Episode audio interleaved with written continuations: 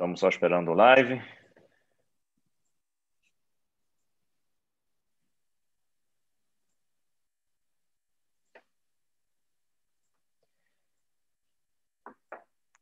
Opa, Baruch Hashem. Então, estamos live já.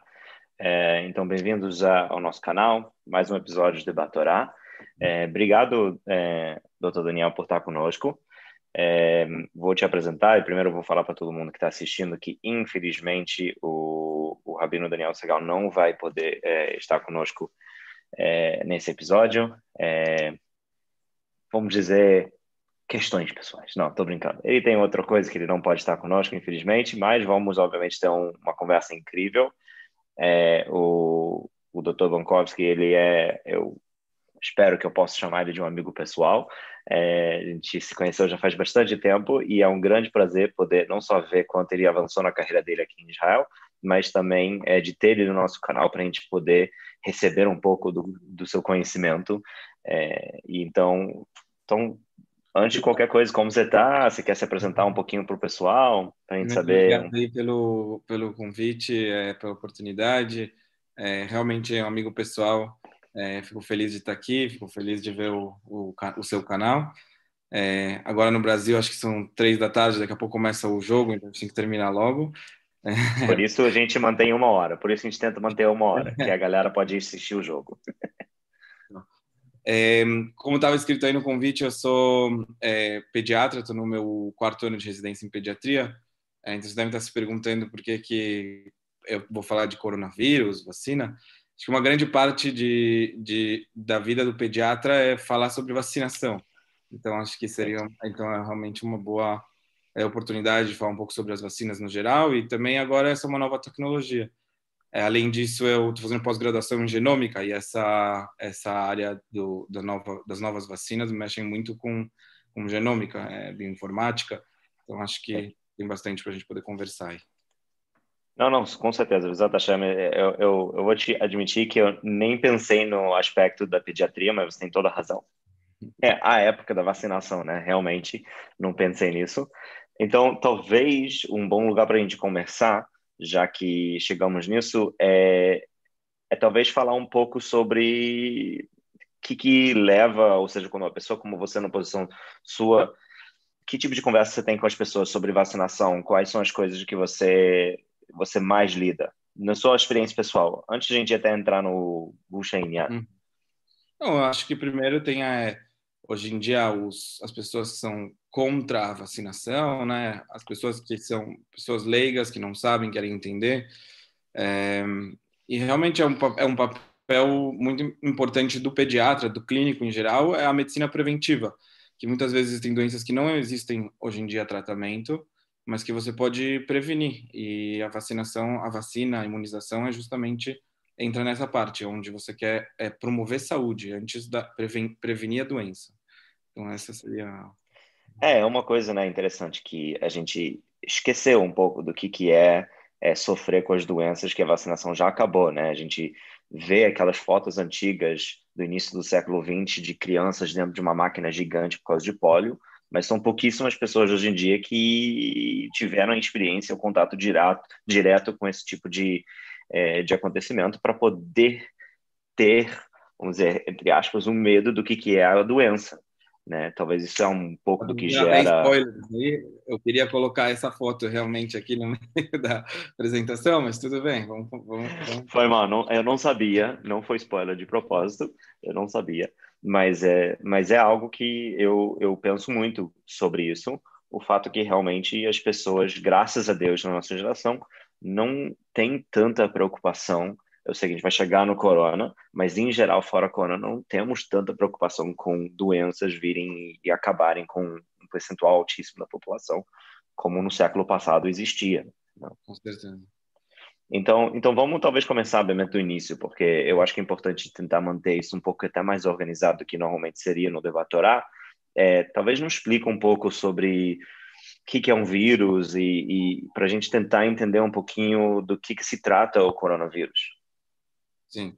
Então, em primeiro lugar, a, a imunização hoje em dia ela é muito além de, de vírus. É, a gente tem vacinação contra vírus, bactérias, e hoje em dia o, o o ramo que está é, onde estão as pesquisas, o ramo que está se desenvolvendo muito é o ramo da, da vacinação contra câncer, é, onde hoje em dia tem muito dinheiro, muita iniciativa privada e até governamental é, de desenvolver alguma vacina contra o câncer.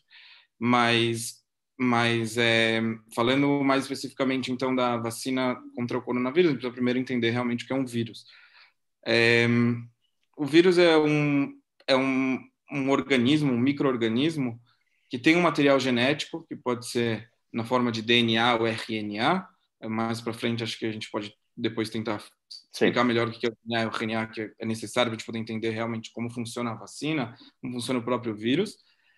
E esse material genético está recoberto por uma, uma cobertura proteica, que é o capsídeo, e em algumas vezes até um, uma, um outro envelope, um envelope lipídico, né, de um envelope de gordura, né, lipídico.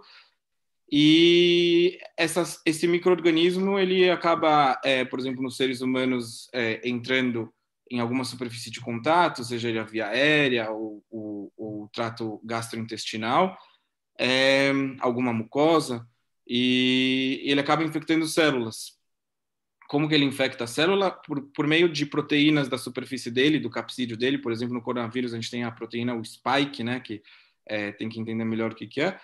Ele se liga a algum receptor da célula do organismo no qual ele entrou, e aí ele acaba entrando dentro da célula e ele usa o, todo o mecanismo da própria célula, o maquinário né, da célula, para se reproduzir. Muitas vezes ele tem no seu próprio código genético material para poder produzir proteínas para ele mesmo se reproduzir, mas muitas vezes ele usa, ele acaba usando esse material genético da própria célula.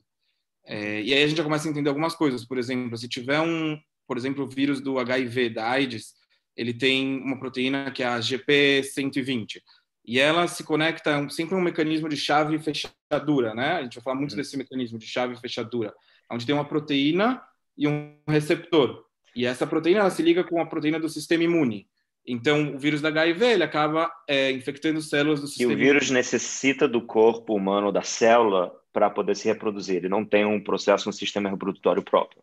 Exatamente. Como, como essa tradução do DNA para o RNA para produzir as próprias proteínas dele, para produzir de novo um novo DNA, ele precisa estar dentro de um, uma célula, de um organismo que tem um maquinário, que a gente vai falar um pouco sobre esse maquinário, para se reproduzir. Então, ele usa o maquinário de outra outro ser, do ser humano, por exemplo, para poder se reproduzir. Entendi. E, e, isso seria diferente do que, sei lá, o jeito que um, uma bactéria infecta a pessoa, de que maneira? Ou seja, qual é, é por que, que o vírus se torna uma coisa tão estranho a tal ponto que eu acho que, eu, de novo, você é o médico, não eu, mas, tipo, coisas como gripe comum não tem cura, né? A gente tem tratamentos, tem coisas, mas eu, pelo que eu vi, e eu de novo não sou especialista, parece que vírus em geral é mais difícil desenvolver curas para eles. Você então, o, o, mata, cria imunidade para o vírus, mas não é que você cura a doença. Como eu falei, o vírus, ele na verdade, ele não é nada mais do que um material genético envolto por um envelope. Zé, então, entendi.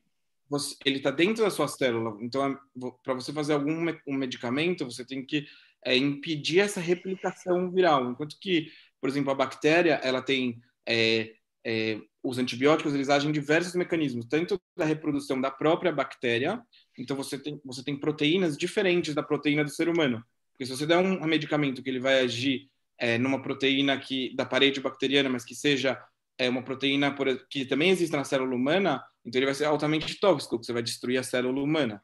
Então a hum, bactéria hum, ela, ela tem estrutura celular. E essa, então, é, essa é até uma pergunta que eu queria fazer para você. Você acha que o vírus é um ser vivo ou o vírus não é um ser vivo?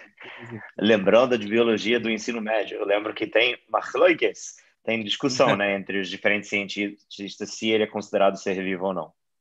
Não? Exatamente. Eu estou errado? É. Exatamente. Então, é, ao, ao, mesmo tempo que ele é um, organi um, ele é um organismo, um microorganismo que se reproduz e tem material uhum. genético, uhum.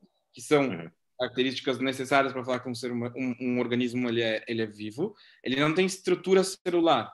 E que, para alguns cientistas, essa, essa é uma, uma necessidade básica para falar que alguma coisa é, é viva, que um organismo é vivo.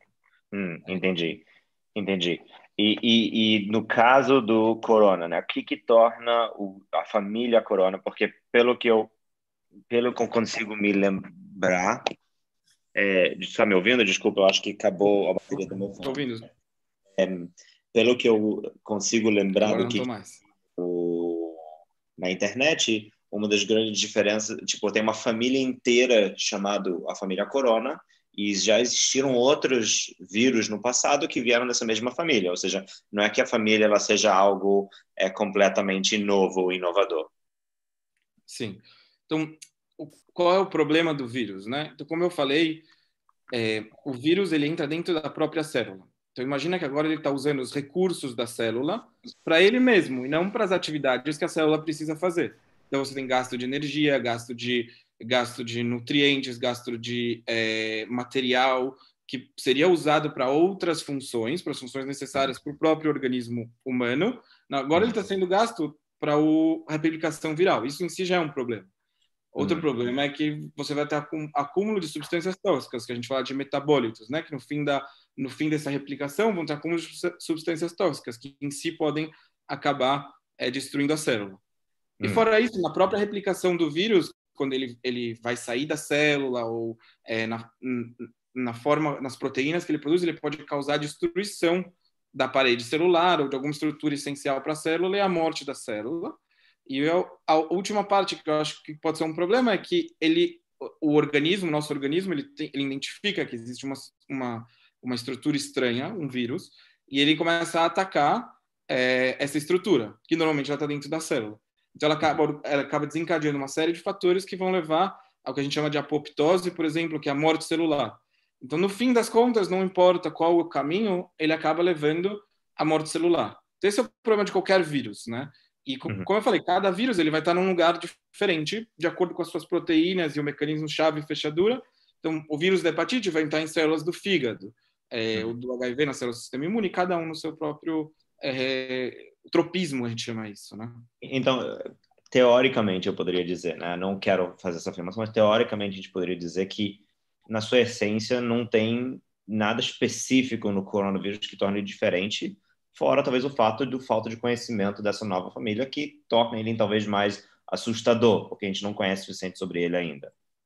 Então, é, é mais ou menos isso que você falou, é, mas também a gente está aprendendo agora um pouco mais sobre o coronavírus, ou SARS, coronavírus 2, né, que é o, é o Covid-19, a doença, né, Covid-19 é a doença e o SARS-CoV-2 é o... O dois é o vírus. É, mas E já assim, teve o SARS da, de, da década, de, sei lá, de 2009, algo assim, não foi? É da mesma Exato. família, na sua essência. Então, o coronavírus, na verdade, já nos anos 60, eh, foi a primeira vez que, que viram um, um vírus da família coronavírus. É, e ele causa. E, e, a gente tem já descritos pelo menos três, pelo menos quatro que eu, que eu conheço quando fui fazer uma pesquisa, é, que eles causam sintomas de um resfriado comum. É, nariz é constipação nasal, né? o nariz entupido, um pouco de espirro, tosse, mal-estar, dor de cabeça. Esses seriam os sintomas do coronavírus é, que até hoje a gente encontrava. É... Então, então, o que, que torna esse tão mais preocupante? A tal ponto que, obviamente, o mundo inteiro fechou por causa disso. Na sua opinião, obviamente. E aí, em 2002, é, apareceu o que seria o SARS-CoV-1, uhum. que o que seria SARS é, é, é uma síndrome do respiratória. Que é uma síndrome exatamente. Upper respiratory system, não? Syndrome of upper respiratory, something like that. Algo assim. É, exatamente. Então, é, então essa foi a primeira doença muito grave, ela, é, porque apesar, porque ela, o, o vírus ele não causava só sintomas de um resfriado comum, como ele também podia causar uma pneumonia gravíssima, que é o é, a ARDS, né, que a gente chama. É uma pneumonia gravíssima e, e fora isso, a taxa de transmissibilidade do vírus também foi muito preocupante. E essa foi a primeira epi epidemia do pandemia ou epidemia do SARS-CoV-1, foi em 2002. Chegou a ter uma letalidade de 10%, ou seja, 10% das, das pessoas que tinham o vírus morriam. É, então, é... uma das coisas, eu tenho um é, virologista que eu gosto muito, eu sigo ele no Twitter, li até alguns livros dele, ele tem um livro novo que vai lançar, que é chamado é, a, Flecha de Apolo. Eu, eu já encomendei, não li ainda, mas justo uma das coisas que ele fala é exatamente isso, que tem um, tem um balanço entre mortalidade e nível de infecciosidade, né? O primeiro corona SARS, ele era tão letal que ele acabou se autodestruindo em termos assim práticos e porque ele só se apresentava quando a pessoa era sintomático, era muito mais fácil de controlar. E justo esse coronavírus, ele cai no meio termo nessas duas categorias. Ele é muito infeccioso, mas antes, ou pré-sintomático, mas a nível de fatalidade dele é relativamente baixo, a tal ponto que talvez as pessoas não levem tão a sério. E justo essa combinação pode acabar tornando ele muito mais preocupante. Exatamente. É, tem um, me mostraram quando começou no, no primeiro, quando começou a, a, pandemia do coronavírus em março, me mostraram é, um aplicativo, um joguinho que você era um vírus e você tinha que é, matar toda a população mundial, né? E aí, como um vírus, você tinha que ir evoluindo as suas é, características para poder conquistar isso. Só que se você era justamente isso, se você rea, realmente é, é, eu esse jogo no celular. Acho que todo mundo apagou esse jogo do celular depois. Exatamente. Se você causava muita doença ou se você é, muitos sintomas, nem mesmo mortalidade, muitos sintomas, as pessoas acabam não uhum. transmitindo isso. Então, é exatamente isso. O, o SARS-CoV-2 causava sintomas muito rapida, rapidamente, então as pessoas acabam sabendo que estavam doentes antes de transmitir para os outros. Isso para não dizer morrendo antes de transmitir para os outros. É, as pesquisas mostravam que a carga viral máxima, ou seja, o, o número máximo de cópias do vírus dentro do sangue da pessoa, é, estava, estava entre a primeira e a segunda semana. E, é, e era justamente hum. antes da pessoa é, que é justamente depois na SARS-CoV-1, era depois da pessoa já estar sintomática.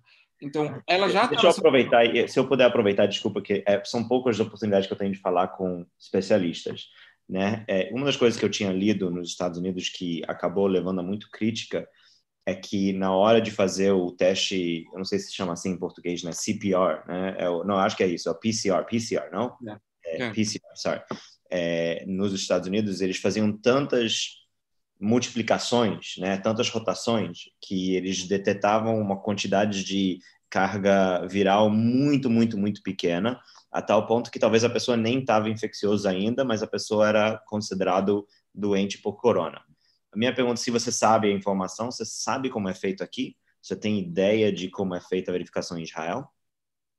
É, eu sei que a gente também usa a técnica do PCR, mas é, eu não sei dizer exatamente quantas rotações, quantas cópias até a detecção. É, o que sim, muitas vezes, com profissionais da saúde, você pode fazer uma, uma, um, um, outro exame, que é o exame de carga viral, realmente, e aí você consegue saber exatamente é, qual a sua carga viral, e às vezes, quando a pessoa já estava doente, e agora você precisa liberar ele do isolamento para ele voltar para a linha de frente para o trabalho, é, tem muitos infectologistas que se baseiam nesse exame de carga viral e eles conseguem saber exatamente é, que às vezes o PCR, o PCR ainda está positivo, uhum. é, mas a carga viral é muito baixa, então ele uhum. não vai ter essa transmissibilidade. E aí liberam a pessoa mesmo com PCR positivo. Então isso acontece. É que não tem sido mais ou menos a política aqui, né? Parece menos. Não querendo entrar em política, não é o objetivo do debate, mas só por curiosidade, né? Porque aqui em Israel, até pouco tempo, a pessoa dava negativo e ainda tinha que completar o seu tempo de duas semanas isso no público em geral, mas para médicos ou enfermeiros ou profissionais da saúde, é, é, a quantidade de pessoas que saem para isolamento, que a gente, a gente tem muito contato, então é muito grande. E você acaba não tendo profissionais suficientes. Então, nesses profissionais, apesar de ter um custo alto, você fazer um exame de carga viral, ou até um certo risco pequeno inerente, é, quando você estão as duas pessoas de máscara e tal, então esse risco diminui, então você acaba podendo, tendo que ter outras é, ferramentas para poder liberar essa pessoa antes do que você liberaria, liberaria uma pessoa é, da população geral. Então, um médico, mesmo que ele estava positivo ainda, depois que ele já passou 10 dias, mesmo ainda estando positivo, se ele estava assintomático, você pode fazer o exame de carga, poderia fazer o exame de carga de viral e está liberado para voltar para o trabalho. Isso era uma Você pode talvez explicar para a gente um pouco, porque isso não é novo, né? Isso foi algo que aconteceu uns 5, 6 meses atrás, mas eu lembro que teve um desentendimento numa pesquisa que a Organização Mundial da Saúde fez, que a mulher falou que existem pouquíssimas provas que a corona espalha de uma maneira é, assintomático, e na verdade isso no final a gente viu que era verdade, mas tem uma diferença entre assintomático e pré-sintomático. Oh, exatamente. Você pode tentar explicar para a gente um pouco disso, o que isso quer dizer? As, exatamente, quando você começou a pergunta, era o que eu queria falar, que existe uma diferença entre pré-sintomático e assintomático. Assintomático é a pessoa que nunca vai, ela, ela ficou doente, é, doente, ela foi infectada, mas ela não apresenta sintomas e não, não vai apresentar até o fim da, da, do ciclo do vírus, ela não vai apresentar sintomas. E o pré-sintomático é a pessoa que até o período é um período de incubação, né, até ela começar a apresentar esses sintomas, é, antes dela ter os sintomas, é pré-sintomático. E existe uma diferença realmente. Os assintomáticos, pessoas que nunca vão apresentar sintomas durante esse ciclo da infecção, eles infectam muito menos, e há quem diga até que praticamente não infectam outras pessoas. Mas uhum. os pré-sintomáticos se infectam. Mesmo que eles ainda não são sintomáticos, eles têm carga viral, eles têm transmissibilidade. E não tem nenhuma maneira de você diferenciar até a pessoa, tipo, não tem como até você saber. Então. Se curar, não tem como você saber. Entendi. É, realmente aí acaba criando essa confusão entre pré-sintomático e assintomático. Entendi. Agora, como a gente estava falando, então, o SARS coronavírus, ele, o 1, ele tinha essa, essa, essa, essa característica de que os sintomas estavam perto da primeira semana, o pico deles, e a carga viral máxima estava um pouco depois do máximo de sintomas. Então, a pessoa realmente ficava doente antes de estar no seu máximo de transmissibilidade. E logo depois, 10 anos depois, veio o MERS, né, que é a síndrome respiratória do é, Oriente Médio. Médio. Não, é algum país árabe aí, não? Não foi? É. Começou na Arábia Saudita, foi, mas foi é, do Oriente Médio em 2012. E ela era muito mais grave do que o primeiro coronavírus, o SARS coronavírus 1. É, o código genético era muito parecido do que do que esse do que o primeiro coronavírus. Se espalhou para quase 30 países é, mas teve algo como mil mortes porque a letalidade dele era de 35% então ele era muito agressivo e como a gente conversou a agressividade dele era tão grande que as pessoas acabavam não saindo de casa ou estando doentes antes de passar para os outros uhum. é, então ela foi, ela foi uma epidemia relativamente fácil de se controlar é, o e equilíbrio da, da, do que a gente falou antes, né? Justo porque é. ele era muito letal, ele acabou sendo menos, é, vamos dizer, na imagem global, menos é problemático. Exatamente. E isso que você agora, falou agora da imagem global é, é, é, sempre tem que ter na cabeça que existe uma diferença entre o, o público, a saúde pública e o indivíduo. É, são, são duas perspectivas completamente diferentes e para quem vai tomar a decisão, é, são coisas diferentes que ele tem que pensar é, o equilíbrio entre a saúde pública e a saúde do indivíduo. Hum. Entendi o que está falando. Ah, então, falando sobre o indivíduo, é, é o, o, o, corona, eu entendo, é o que parece, né? Como um leigo olhando as diferentes orientações, tanto do Ministério da Saúde quanto tipo israelense quanto é, a Organização Mundial da Saúde, você olha a lista de potenciais sintomas é, do coronavírus e entre nós, desculpa, parece que pode ser quase qualquer doença, ou seja, varia desde dor de cabeça é, e, sei lá, perder de olfato, que parece coisas mais bestas, até febre de, sei lá, é, 41, 42 graus com tosse seco pesadíssimo, ou seja, é, tem tanta coisa que eu, eu, eu, fico me perguntando quais são exatamente os sintomas. E não só quais são os sintomas, talvez existe algum sintoma a longo prazo, porque eu tenho ouvido muito falar sobre isso, é, principalmente nos Estados Unidos, que eles têm visto talvez que isso pode dar coágulos no sangue a longo prazo, que isso pode gerar vários é, cicatrização no, é, nos pulmões. É, se, explica, se você puder explicar um pouco para a gente os sintomas a longo e curto prazo. Sim. É, será que tem como eu só mostrar uma figura já, aqui? Tá, já está compartilhada contigo. É, você já é o. Pode fazer o que você quiser. Aqui.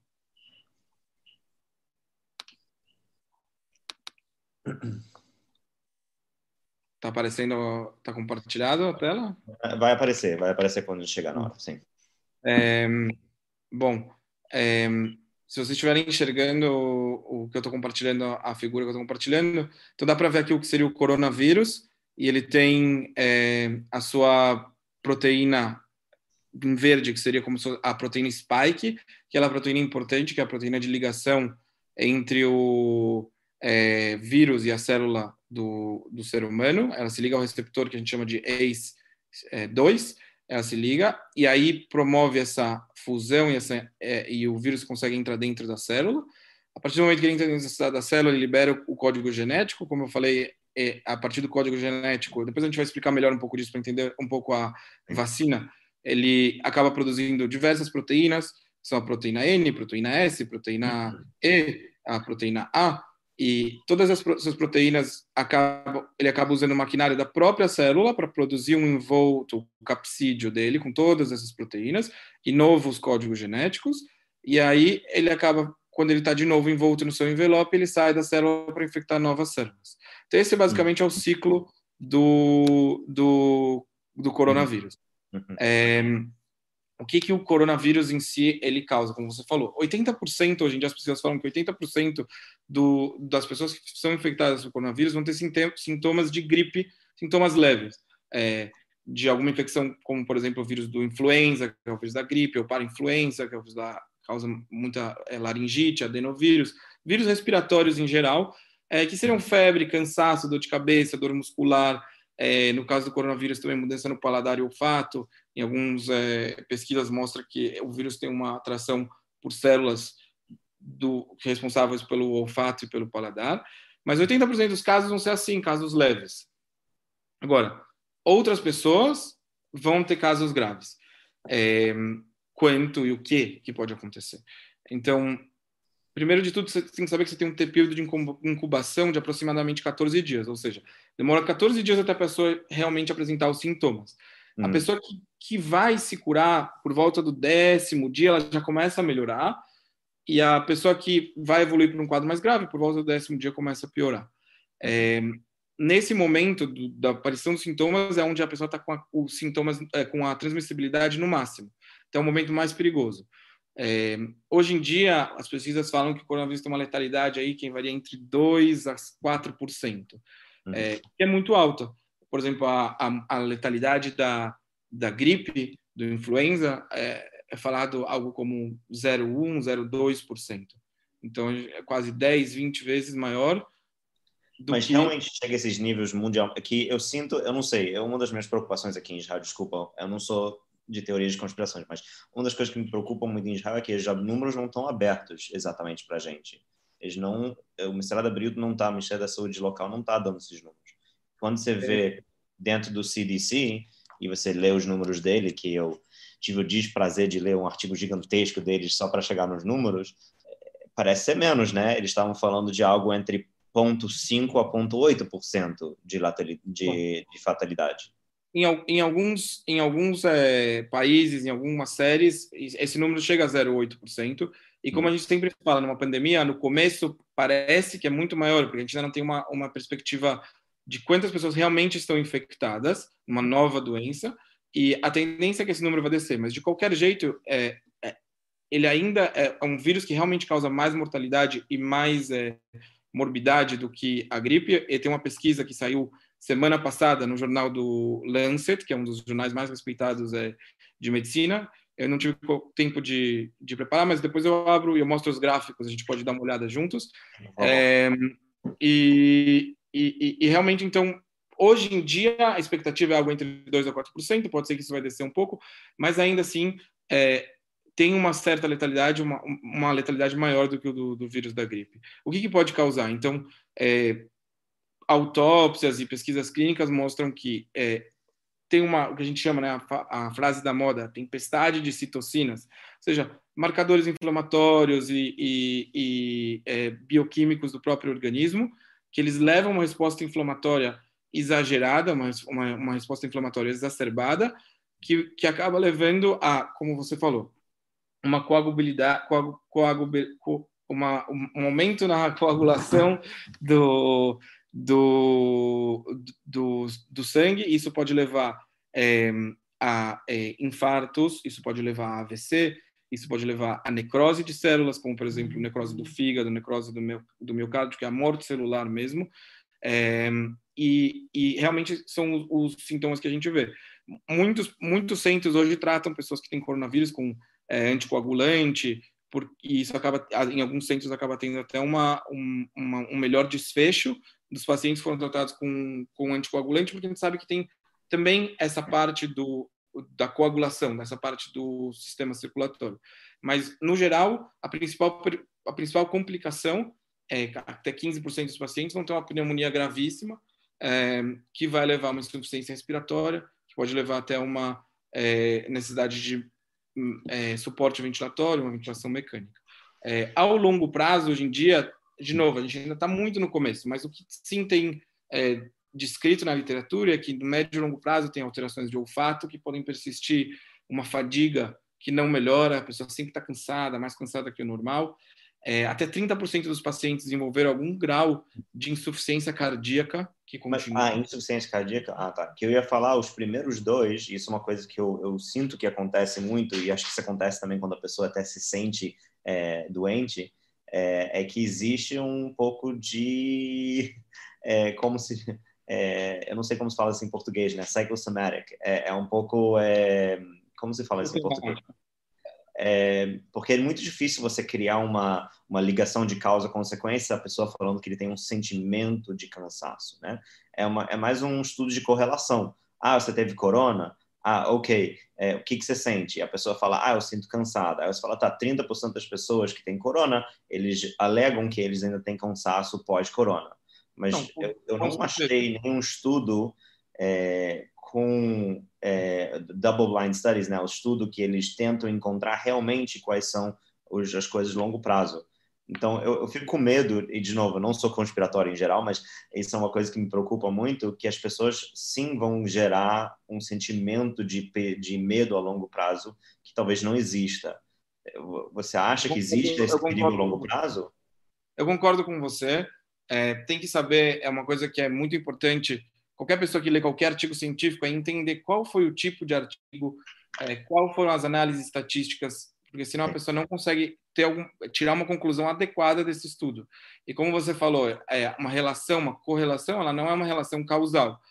É, Para você poder ter uma relação causal, você precisa fazer um, um estudo prospectivo, ou seja, você faz para frente, com controlado, com um grupo que seja um grupo de controle, um grupo que vai receber a intervenção, no caso seria dar coronavírus ou fazer a pessoa ficar doente de coronavírus e no outro você daria placebo, placebo, sendo que o grau mais alto seria um duplo cego, onde nem quem está fazendo a pesquisa sabe quem tem coronavírus e quem e, ou quem não tem, e quem está doente não sabe se ele recebeu placebo ou recebeu a intervenção. Sim, Esse seria o nível mais alto para você saber casualidade. Óbvio que isso não é ético, hoje em dia você não Sim. consegue fazer uma coisa dessa, então é muito difícil, como você falou. É, mas sim daria para pegar pessoas que já tiveram, ou seja, e pessoas que não tiveram, e introduzir esses dois grupos dentro sem avisar para o pesquisador quem é de qual grupo. Mas sim, mas mesmo assim, então o que você tem hoje em dia que você consegue fazer de uma forma ética, de uma forma mais prática, esses estudos são caríssimos de você organizar, uma forma e logisticamente também é muito difícil, mas de uma forma prática você pode ver uma correlação.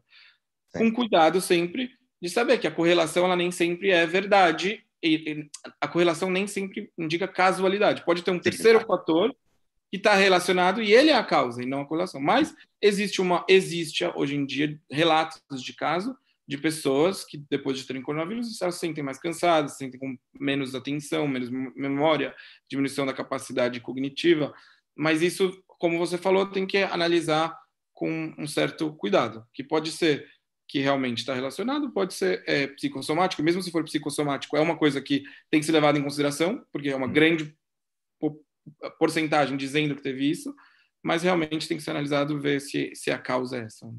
Agora, é, vamos mudar um pouco de assunto. A gente já está, graças a Deus, pô, excelente explicação. Acho que foi uma das melhores explicações que eu recebi até agora. É, mas vamos chegar no nosso debate mamacho que a gente vai falar, que é sobre vacina, que eu acho que é o objetivo e o motivo que as pessoas estão aqui assistindo a gente conversando em geral. É, é, explica um pouco o objetivo geral de uma vacina, ou seja, porque, vamos dizer, no coloquial de é, mitos da vovó, é, talvez não é melhor se expor é, na vitamina S, sujeira e pegar a doença, ou seja, talvez no mundo geral, não sobre o coronavírus especificamente, no mundo geral não seria melhor que, que a vacina vem fazer que o meu sistema imunológico não poderia ou seria capaz de fazer sozinho? Ótima pergunta. É, e eu acho que para responder ela, primeiro a gente tem que entender o que, que é a vacina, mas antes de tudo a gente tem que entender uma coisa que é, existem pessoas que elas, cada pessoa responde, o sistema imunológico dela é diferente para alguma, para qualquer, para alguma doença específica. Uhum.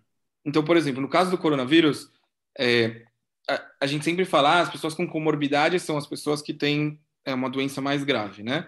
É, mas, por, mas acima de 60 anos nos Estados Unidos, é, existem pesquisas que falam que praticamente 70% da população tem pressão alta. E essa é uma comorbidade do coronavírus.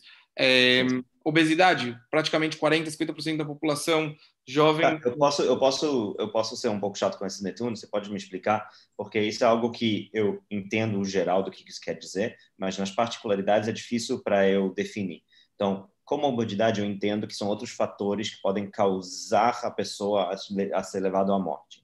Mas uhum. eu, eu, vou dar um exemplo que virou ultra famoso nos Estados Unidos, não tem como é, não mencionar esse caso. Teve um caso de uma pessoa é, que, que ele estava com câncer terminal, ele, Bamachas deram para ele como três, quatro meses de vida, e ele pegou dentro do hospital corona e ele foi diagnosticado com morte de corona depois disso. Então, tipo, depois acho que tiraram, teve um reestudo, ou seja, não estou falando que de maneira conspiratória no início eles realmente estavam botando muito mais gente na lista do que hoje em dia, mas talvez você pode explicar para gente aqui em Israel e talvez no Brasil, se você conhece como funciona, como é visto a, vamos dizer, a causa principal da morte e as comorbidades. Como você define isso na hora de escrever a mortalidade da pessoa? Claramente, claramente, é, isso vai depender do médico que, que assinou o atestado de óbito, é, e, uhum. e, muitas vezes isso não é claro e é difícil. Em segundo lugar, tem que saber que a pessoa que ela está fazendo a pesquisa, ela vê os dados, ela não sabe realmente é, o que aconteceu em cada caso. Ela vê, essa pessoa morreu e está escrito ali que foi de coronavírus. É óbvio, em alguns casos, pequeno, é, é, em alguns casos podem existir erros, mas isso está dentro da, do que seria do erro estatístico. É um erro esperado que você teria se ainda assim você faz uma pesquisa e você vê que, no geral, com uma, com uma é, força estatística, você consegue ver que é, pessoas, como por exemplo no coronavírus, pessoas com hipertensão, pessoas com doença cardiovascular, pessoas com doenças pulmonares, diabetes, obesidade, doenças de é, malignidades como câncer, é, ou ser homem, por exemplo, são fatores de risco, porque você vê que essas pessoas, no geral, morrem mais do que é, as outras. Porque, por exemplo, então tem... se lança uma estatística faz também como três meses, dizendo que dentro dos casos de morte de corona, só 3% das mortes foram pessoas que não tinham nenhuma comorbidade. Com, comorbidade. comorbidade. É, e 97% das pessoas que morreram com coronavírus tinham, em média, 2,6 outras comorbidades. E, e eu, como uma pessoa leiga, eu leio isso sem conhecer como isso funciona. E minha compreensão é que, ué, então eu que sou um cara completamente saudável, é, não só que minha chance maior da população é mínimo de ter um caso grave de morrer, mas é menor ainda quando eu vejo que eu não tenho comorbidade nenhuma. Ou seja, como eu deveria olhar essa estatística? Como eu deveria interpretar essa estatística? Eu não conheço essa, essa estatística dos 3%, depois eu gostaria que você me passasse, eu vou, vou ler. Sim, sim. É, mas, mas o que sim sabe é que essas, essas pessoas, a maioria, todas as pesquisas hoje em dia que foram feitos ao redor do mundo em que essas pessoas têm mais chance de morrer, o que não quer dizer que pessoas saudáveis e comunidades não podem morrer. É, então, só queria falar esse ponto de que existe sempre um grupo de mais risco e muitas vezes a gente não sabe o que é esse risco. Então, a vacinação, é, ela também entra aqui, porque você não sabe se você é um grupo de risco ou não, até você ter um conhecimento muito profundo da doença. E às vezes essa, essa, essa ideia de vou ficar doente porque é uma doença que não é grave, você não sabe a sua interação exata com essa doença, você não sabe se você, por exemplo, ou seu filho, ou alguém da sua família, seria uma pessoa de grupo de risco. Então, esse é um dos primeiros a pontos. A reação à vacina, teoricamente, mesmo se você pegaria um caso mais grave, seria muito mais leve do que o que você pegaria com a doença verdadeira. É, com certeza, também é, vou falar aqui. Agora, a gente só, só entrou nesse, nesse, papo, nesse papo da gravidade do, do, do corona. Eu vou mostrar um gráfico só aqui, rapidinho. E a gente parte para a vacina mesmo, que eu acho que a gente tem, que ler, é, avançar. Então, aqui eu tenho é, um artigo publicado no Lancet que eu falei essa semana, no Lancet de, de, de doenças é, respiratórias. A gente tem aqui na linha verde, na linha azul é o corona, na linha vermelha é a é, influenza. Eles pegaram pacientes, cerca de 50 mil pacientes é, que ficaram internados com coronavírus, 50 mil pacientes foram internados com influenza na França, e compararam. E a gente pode ver aqui que a partir dos 50 anos, a proporção de pacientes que precisaram de UTI é muito maior no coronavírus. E não só uhum. isso, a mortalidade hospitalar a partir dos 50 anos de pessoas com coronavírus, ela é muito, muito maior do que no, no influenza. E também de, de quando é isso? Desculpa, de quando é isso? Esse artigo é da semana passada. Hum, não, não, só, tô, só sim, só para a gente saber. É, ele foi publicado dia 17 de dezembro. E aqui em crianças, especificamente, a gente vê aqui a idade das crianças é menor de um ano, 1 a 5 anos, 6 a 10 anos, 11 a 17 anos. Vê aqui coronavírus, de novo, a, a proporção de crianças que precisam de é, tratamento intensivo é muito maior do que é, influenza e a mortalidade intra-hospitalar de pessoas que foram infectadas com coronavírus em crianças também é muito maior do que influenza. Então, realmente, é uma, é uma doença que ela sim pode ser grave e você não tem como saber. Mas é importante ver numérico, não também um pouco, porque você tem razão. É, é, é maior, todo mundo concorda que ele é mais infeccioso, que ele sim é, tem esse nível maior é, é, de mortalidade, mas por outro lado, eu, eu acho que eu estava de novo, eu tenho, eu sigo muito mais Israel e Estados Unidos do que o Brasil, que talvez é um erro meu, eu deveria seguir mais o Brasil, o que está acontecendo, mas é, pelo que eu estava lendo, mesmo as crianças que pegam, que são muito poucos numericamente falando, é muito menor ainda a quantidade de pessoas numericamente, não, eu não estou falando de em comparação à influenza, são muito poucas crianças que morrem no final das contas, não? Com certeza. Essa pesquisa tem que, tem que ficar claro a gente está falando daqueles que sim foram internados, esses, esses gráficos são daqueles que foram internados, não é da população geral. Então a gente está falando muito especificamente, se a pessoa já foi internada, o que, que pode acontecer com ela? É, entendi, entendi. Aproximadamente 12% das, das infecções no mundo são crianças, mais ou menos 3% dessas crianças são internadas, e desses que são internados, aproximadamente 6%, 7%. Como eles sabem que 12% infectados? Por causa de testes positivos. Testes positivos, é. é. E, então, realmente, é, tem que, todos os dados têm que ser analisados com muito cuidado. Só quero dizer assim que ela, essa doença pode ser uma doença que ela pode sim ser muito grave e a gente ainda não sabe direito para quem ela pode ser grávida. Aí entra a, a vacina. O que, que é a vacina? Então, é, a vacina, na verdade, ela é uma forma de estimular o seu sistema imune a se defender de algum, de algum agente infeccioso, ou às vezes, hoje em dia, a gente até fala de, de um agente cancerígeno, de se defender de um antígeno, de alguma coisa que não faz parte do seu corpo, é, e você quer estimular o seu sistema imune. Então, você tem que falar muito rápido o que é o sistema imune. Ele tem a, a parte do sistema, é, a, a, imunidade inata, que você já nasceu com ela, ou seja, a, seria todas as barreiras físicas, que é pele, pH, temperatura e células, que elas sempre vão atacar os, os invasores da mesma forma. Então, seria como se você pensar num exército, você tem ali o seu bunker e você tem ali é, é, é armas de, de alto calibre que você sempre vai usar para tentar é, invadir seu, os invasores. E você tem a imunidade adaptativa, que ela aprende para cada invasor a melhor forma de destruir esse invasor. Então seria assim, como se você agora tem o seu bunker e agora tem aqui tentando entrar para pegar alguma coisa do seu bunker a KGB, os Navy SEALs, é, o, cada um diferente. E você acaba com o tempo aprendendo o que cada um deles tem de, de fragilidade, de coisa, e você e você usa arma específica para cada invasor. E ela é muito melhor do que uma, um, um, ataque geral para todos os tipos de invasores.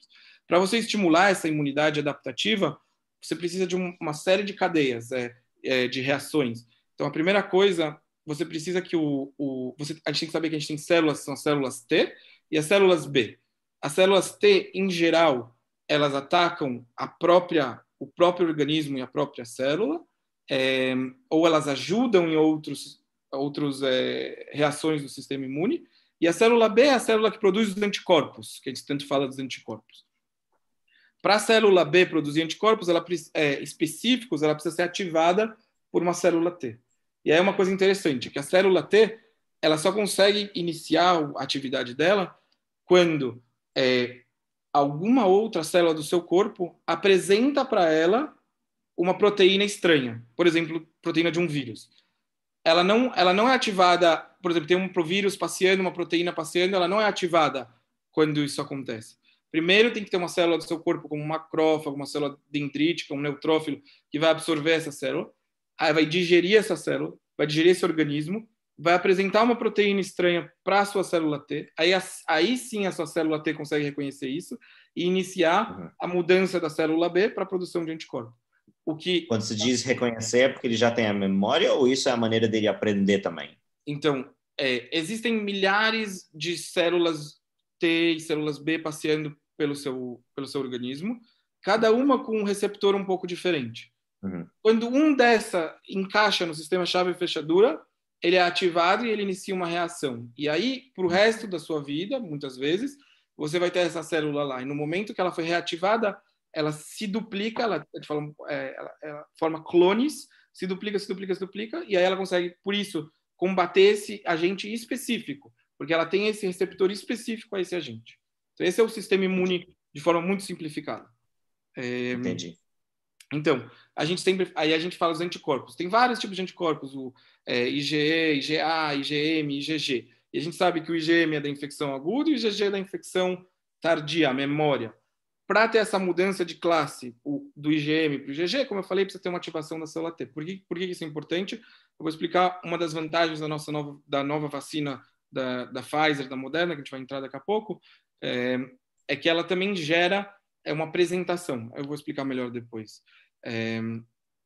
Agora, você sabe como que, que foi inventada a vacina? Você sabe por que, que o nome é vacina ou não? Eu não faço ideia, por favor. Explica pra gente. Então, é, em quanto tempo você acha que já existe? Eu, eu, sinto, eu sinto que eu preciso pausar. É, eu, eu não quero dar que ninguém pense que é prioridade aqui, mas é, foi perguntado aqui, que eu não estou respondendo, nem, eu não estou falando de nenhuma pergunta que está sendo feita no chat. Normalmente sim faria isso. Eu estou evitando, mas uma pessoa sim é, fez uma pergunta que eu acho que vale a pena e eu vou responder essa pergunta também. A pessoa perguntou se você, como médico, você se sente confiante de tomar a vacina nesse momento. Eu já tomei a vacina. Ele já tomou a vacina. É. Só, só para saber, eu, só, eu acho que é importante falar. E eu vou falar que eu também, é, chegando essa semana, terça-feira, também vou tomar vacina. É, então, é, não estamos aqui para lavar ninguém ou convencer ninguém de fazer nada específico, estamos aqui só para compartilhar informação, mas eu acho que essa pergunta foi importante ser respondida, pelo menos pela, só pela transparência da situação para as pessoas saberem. É, então, desculpa te cortar, por favor, é, não faço ideia por que vacina se chama vacina. É, há quanto tempo você acha que foi a primeira descrição, a primeira publicação científica sobre uma vacina? Chuta um número aí. Cara, eu imagino que deve ter sido algo no século XX. Não acho que deve ter sido antes disso. Não? É antes disso? Bom, a primeira, a publicação mais importante, é o, que é considerado o pai da imunologia, foi um, um britânico chamado, é, o sobrenome dele era Jenner, é, e ele é o considerado pai da imunologia. Ele publicou um, um, em 1798 um artigo onde ele descrevia como ele pegava o vírus do, da varíola vaccinae, e eu já vou explicar o que é esse vaccinae, e ele injetou é, numa criança esse vírus é, para proteger da varíola que matava, naquela época, cerca, cerca de 20% da população. E essa criança depois, ele colocou, é, obviamente hoje em dia isso não seria aprovado em nenhum comitê de ética, logo depois ele colocou varíola nessa criança e essa criança não ficou doente. E assim foi provado é, a primeira prova de uma vacina que foi dada. O que, que seria o varíola vaccinae? Ela é uma varíola mais leve e que ela era transmitida das vacas, que vaca em latim é vaca, V-A-C-C-A, vaca. E daí sai vaccine, sai vacuna, em espanhol, vacina, por causa do vírus da varíola da vaca. É, e, e, e, como que ele percebeu e teve essa, essa ideia? Essa era a ideia das antigas vacinas, né? De dar o que em hebraico seria do, do vírus murlash, né? De uma ah. versão mais enfraquecida do vírus para gerar uma resposta imunológica é, para ensinar para o corpo a lidar com o vírus quando ele vier com toda a sua força. Exatamente. É, e como ele percebeu isso, é, como, como, todo grande cientista de antigamente, a observação. Ele começou a ver que é, as pessoas é, que trabalhavam com vacas, que tiravam leite de vacas, provavelmente então estavam expostas a esse vírus, elas não morriam de varíola. Aí ele pensou, tem alguma coisa que, que pode estar é, conectada. Ele pegou o pus de uma pessoa que estava infectada com o vírus da varíola da vaca e uhum. é, colocou nessa criança. Então, essa é a primeira vacina. Claro que isso não seria aprovado hoje em nenhum comitê de ética. Graças a Deus. Graças a Deus. É, mas calma, vacina... então, mas tem, então tem diferentes tipos de vacinas. Ou seja, quais seriam os diferentes tipos a, de vacina? Então, a vacina pode ser ativa ou passiva. Como eu falei, todo o objetivo nosso é que, tem, é, é que sejam geradas células de memória e anticorpos que possam atacar esse organismo da forma mais específica possível. Então, a vacina passiva é quando você dá os anticorpos já. Por exemplo, é, uma pessoa que ela foi, foi infectada por sarampo e agora ela não pode tomar a vacina, é, você pode dar para ela já os anticorpos, a vacina passiva, para não ter a infecção. Isso é vacina passiva, ela não gera memória, não gera nada. Você dá agora anticorpos para impedir uma infecção. E a vacina ativa, que é hoje em dia, é, que são as vacinas que nós tomamos na infância e que ela é a base também dessa nova vacina, é, ela quer gerar essa memória, memória imunológica sem o dano do, do agente infeccioso. Então, como você me perguntou, por que, que eu não posso, por que, que não é melhor eu ficar doente? Em primeiro lugar, eu não sei, quando eu sou infectado com uma certa doença, eu não sei qual é o dano que isso pode me causar. A gente está falando aqui de vírus, as pessoas têm a ideia do, do sarampo, da cachumba, da rubéola, que eles não causam dano, que eles não causam. E que, e que é uma ideia que ela é um pouco é, é, gerada por falta de conhecimento. Por exemplo, a cachumba, ela gera, gerava, né, antes da vacina, milhares de, de pessoas inférteis. É, pode gerar até 5% de, 5% de infecções em ovários das mulheres, uma porcentagem muito maior nos testículos dos homens, nas células dos testículos dos homens. Então, a cachumba, que parece tão, ah, é só um pouco de inchaço, uma febre, ela pode causar infertilidade. O sarampo, quem fica doente de sarampo, ele pode ter uma síndrome que vai ser, é, é, só vai ser é, identificada 7 a 15 anos depois da infecção pelo sarampo, onde você tem uma, um, uma deterioração neurológica grave até a morte, por causa de uma infecção passada por sarampo. É, o sarampo em si, ele, te, ele, ele dá é, a infecção mais preocupante, a, a consequência, a complicação mais preocupante do sarampo é a pneumonia, que mata muitas crianças que, que ficaram doentes de sarampo. Então, a doença em si, ela é grave. É, apesar de ser uma porcentagem baixa, mas a doença ela pode levar à morte ou complicações gravíssimas. Enquanto que a vacina, é, ela foi estudada para ser feita de uma forma onde as complicações é, elas não vão acontecer, vão acontecer numa mínima ínfima porcentagem, o que é completamente diferente é, da doença viva em si. É, e outro então, objetivo da vacina é a imunidade de rebanho. É, uhum. A imunidade de rebanho, que seria que, por exemplo, hoje nós não temos aqui, é, é, nós não temos vacina de sarampo, cachumba e rubéola é, que não seja, é, que possa ser dada para uma pessoa com imunodeficiência, para uma pessoa grávida, porque ela contém o vírus, né, o vírus enfraquecido. Uhum. É, então, essa pessoa que não pode ser vacinada, ela está sujeita. E geralmente é uma pessoa que ela está, é, já é imunodeficiente, ela já está em alto risco. Quando você tem todos os que estão ao redor dela vacinados, essa pessoa não vai ficar doente, porque o vírus não tem como o vírus chegar nessa pessoa. Então, você tem essa unidade de rebanho, você acaba protegendo outras pessoas. Agora, a gente está falando muito de vírus, tem que saber que as vacinas também são para é, contra bactérias também, né? É, então, mais especificamente falando agora de vacinas, a gente tem um tipo de vacina que é a vacina contra as toxinas, por exemplo, do tétano. Então, você ensina o seu organismo a atacar, proteger com anticorpos é, a própria toxina e não deixar essa toxina causar um dano à sua célula, então, essa do tétano. Você tem as vacinas inativadas, que são vírus que foram completamente inativados, foram destruídos com produtos químicos, calor, radiação. Então, esse vírus ele não está vivo, ele está inativado. Por exemplo, a vacina da polio, a vacina da hepatite A, a vacina da raiva, são inativados. A gente tem a vacina atenuada, que aqui em hebraico seria o Haemoklash, né, que é o vírus enfraquecido. É, é a melhor vacina para gerar imunidade, porque o vírus está lá. Então, é exatamente o mesmo estímulo para o seu organismo. Mas você acaba dando um vírus que, apesar de estar enfraquecido em pessoas com alguma deficiência alguma deficiência imunológica, em pessoas com o sistema enfraquecido, isso pode gerar uma infecção. Uhum. De novo, em pessoas que têm algum problema de saúde, em pessoas saudáveis, isso não acontece. Então, você não vacina essas pessoas já. Você, uhum. são vírus, são é, vacinas que você guarda para pessoas saudáveis. É, como você faz isso? São processos de anos. Você passa esse vírus em culturas com diversos é, sais, biliares, produtos químicos, para tentar gerar um vírus que ele perdeu por mutações que você causou nele, perdeu a capacidade dele de causar doenças.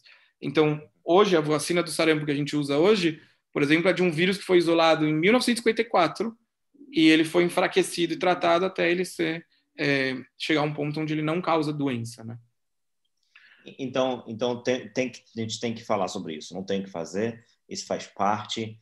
É, porque eu acho que tem uma, e desculpa essa é minha introdução ou minha pergunta, porque eu sim acho que tem um, um erro de concepção de muitas pessoas, é, e eu acho que isso, eu me incluo nessa, nesse grupo por falta de conhecimento, que tudo, desde o Advil que a gente toma até, é, até vacinas, tem, é, vamos dizer, um, um, um risco inerente.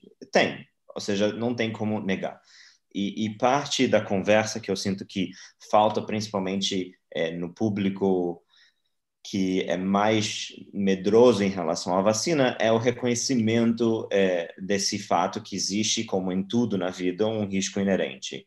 Uhum. É, como a gente pode lidar com isso no sentido tipo quais são os não de, da vacina do corona especificamente das vacinas que a gente está falando agora como uhum. a gente pode lidar com isso como a gente pode é, medir o risco que a vacina sim tem versus o risco da doença em si. Como você explicaria para mim e para as pessoas que estão assistindo por que, que, a vacina vale a pena apesar do risco? Então, em primeiro e, talvez lugar, quais são os riscos? Em primeiro lugar, como as vacinas são aprovadas, a gente precisa falar, né? E a partir do momento que a gente okay. sabe como, como, a vacina é aprovada, a gente pode é, entender a, qual é a segurança da vacina. É, então, eu, eu vou colocar aqui de novo é, um, compartilhar de tela aqui. É,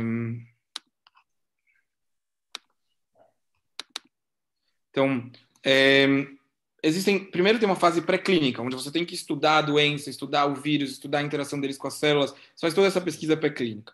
A partir do momento que você faz a, a, a pesquisa pré-clínica, você tem que fazer a sua. É, é, na verdade, essa de ciências básicas. E aí você faz a pesquisa pré-clínica, aonde pode ser in vitro ou in vivo, mas ainda não são em seres humanos.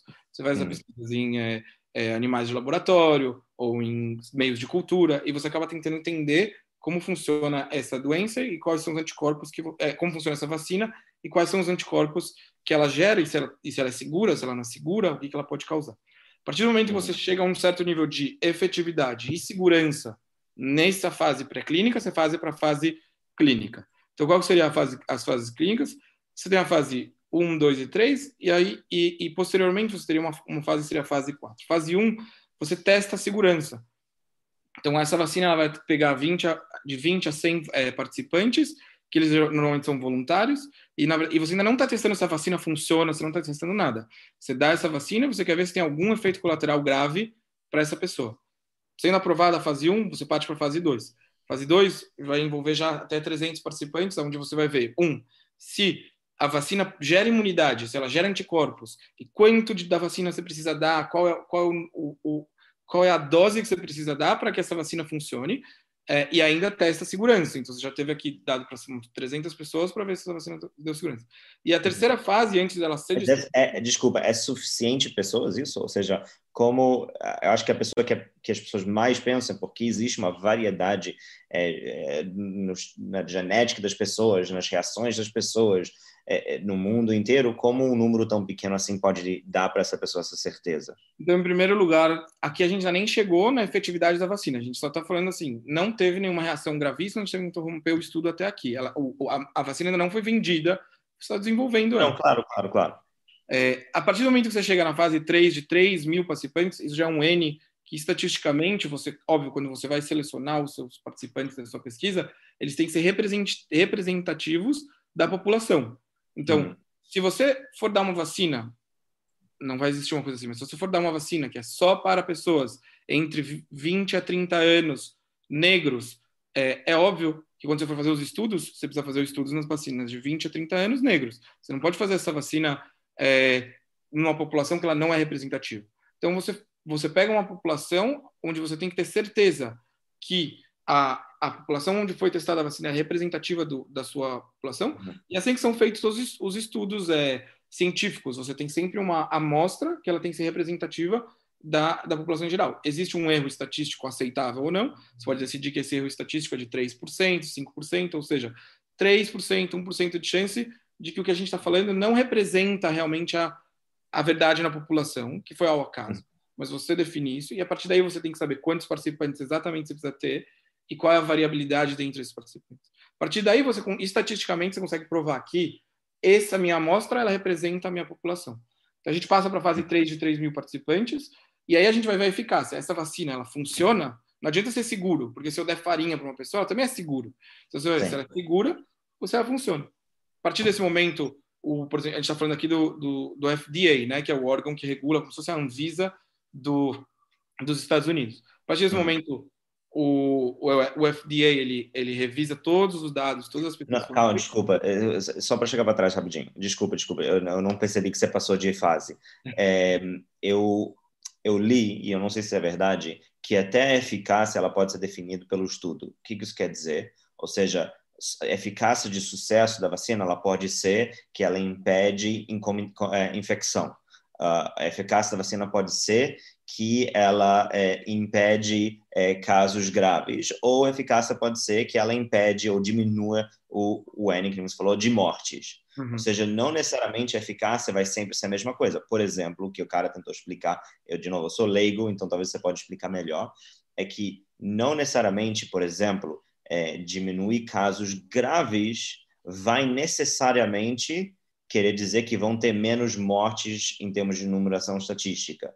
É, Isso com certeza. Seja, então, como a gente pode saber, talvez você pode esclarecer para a gente, agora sim, entrando um pouco específico na, na vírus do, no, no, nos é, vacinas do corona, se você sabe quais desses é, é, é considerado eficácia no do corona, que então, eu não sei. Quando você quais faz a pesquisa, quando você faz a pesquisa, você não chega e faz uma pesquisa e fala, é, vamos, vamos ver é, o, que, que, o que, que vai dar. É... Não, claro que não. Você Sim. define né, o que, que não, você está então, buscando. Então você tem uma pergunta antes. Eu quero o meu o meu objetivo, o, a, o, o meu fator principal que eu estou testando agora, o meu é, é mortalidade, é infecciosidade, é doença grave. E depois você também define alguns é, fatores secundários, como uhum. por exemplo você poderia definir é, afastamento do trabalho. Você pode definir outras coisas secundárias, mas o principal você já definiu antes. E aí quando você começa o estudo você quer ver se teve alguma diferença. Então no caso da da vacina da Pfizer e do, e da, e do Corona, eles viram pessoas que, que ficaram doentes. Então, uhum. ex, existiu uma redução, no caso da, da Moderna e da Pfizer, de até 90, 94, 95% é, de é, pessoas que ficaram doentes depois de tomar a vacina, depois de já terem anticorpos, o que é muito. Contaminação, não é necessariamente que eu posso contaminar outra pessoa. É eu e não me contamino. Não, mas normalmente quando você tem anticorpos, você não contamina outra pessoa. Ah, sim. É. Então, ah, okay. então, esse seria o principal. Só que é muito, 94% é muito eficaz. A gente sabe que para uma vacina ser aprovada, ela precisa ter uma redução de 50%. 60, 50, é, então, eu vi isso também. É, e é isso. É, agora, vamos, acho que a gente podia avançar para tentar entrar mais na, Sim, na... se você puder, explica para a gente um pouco da, do mRNA. Isso. Então, a gente a gente estava falando dos tipos de vacina, a gente falou do vírus é, enfraquecido. Tem que saber que ainda existe a vacina é, de polissacarídeos, que é uhum. essa forma dessa, desse envolto do, da, da, de uma bactéria, por exemplo, dessa, uhum. desse envelope.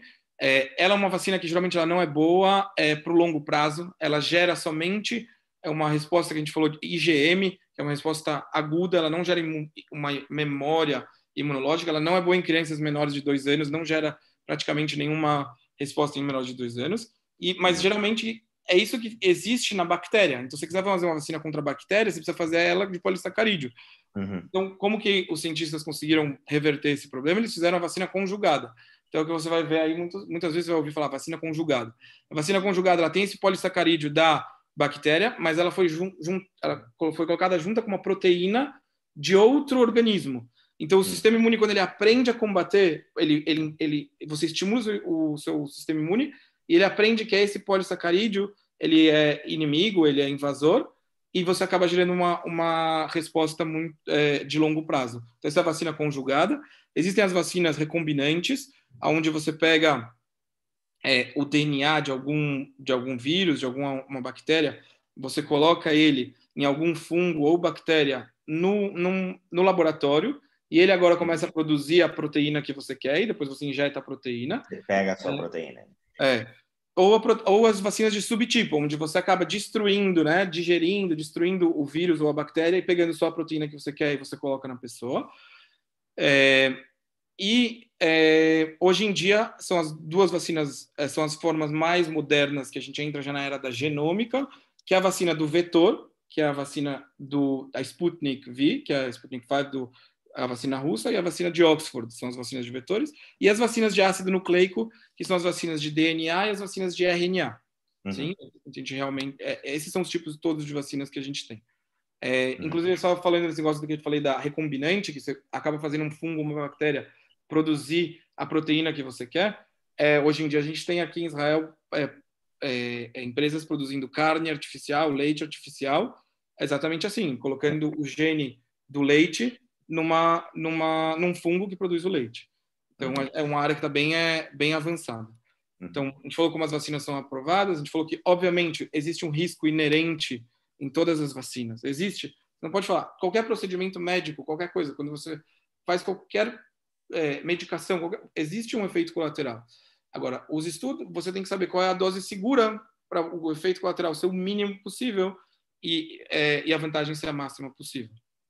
Caso de vacinas, é, por exemplo, vamos, a reação mais grave que pode ocorrer, uma das reações mais graves que podem ocorrer no caso de uma vacina é de, de, de cachumba, de, é, de, ou do, é, da difteria, tétano e pertussis que a gente toma, seria, por exemplo, uma convulsão. Mas é um evento que acontece em 3 a cada 100 mil, mil é, crianças e que não tem nenhuma consequência para o futuro. Diferente que se a criança ficasse doente mesmo com essa doença, ela poderia ter uma, uma ela poderia levar à morte ou uma consequência gravíssima de longo prazo. Então essas seriam as principais diferenças. É óbvio que existem efeitos colaterais, mas eles não levam, em geral, não levam a, a fatores de longo prazo. É, e a principal prova que a gente tem disso é que, por exemplo, vacina da tuberculose, hoje em dia 88% da população é, foi humanizada com, com BCG. 86% foi vacinada contra a poli, 85% contra a hepatite B. E se existe um efeito colateral gravíssimo, a gente já está vendo isso. São bilhões de pessoas vacinadas, entendeu? Então, essa seria a principal prova, eu acho. Entendi. Então, entendi. Estou entendendo o que você está falando. E isso seria já visto desde a primeira fase, fase, não? Isso não seria algo que estaria sendo testado ainda na terceira fase, ou sim?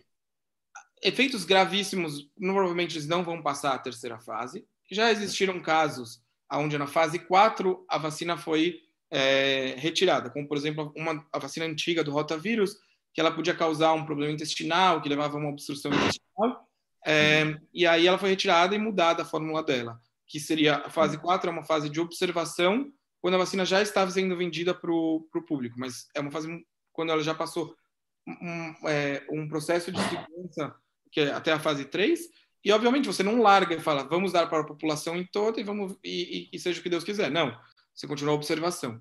Então, há casos raríssimos na fase 4, isso, 4 isso pode ser é, observado. Então, é, então, você pode rapidinho explicar? É, eu, eu, eu, eu, eu quero tentar entender como é produzido o estilo de vacina mRNA, só para a gente poder entender. Claro.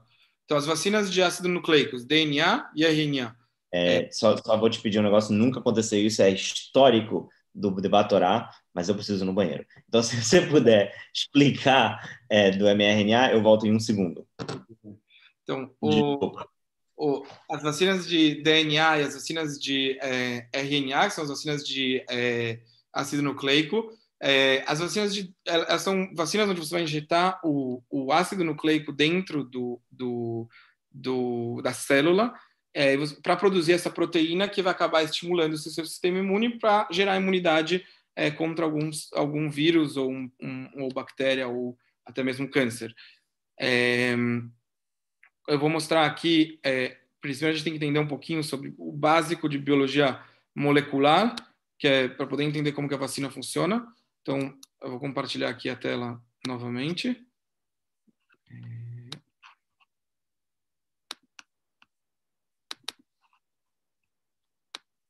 Então, aqui, é, aqui é o básico. A gente tem o DNA, o RNA. O DNA, o DNA é o código é, básico da vida. Ele é onde toda a, a informação está armazenada, como se fosse o um disco rígido. É, e ele é formado de, de, quatro moléculas básicas: adenina, guanina, citosina, timina, e elas se conectam entre si. E essa conexão acaba gerando é, forças é, é, que, que vão fazer essa conformação de dupla hélice, né? Que ela é muito importante. É, a partir daí, usando todo um mecanismo da célula, o DNA, ele acaba sendo traduzido para é, RNA.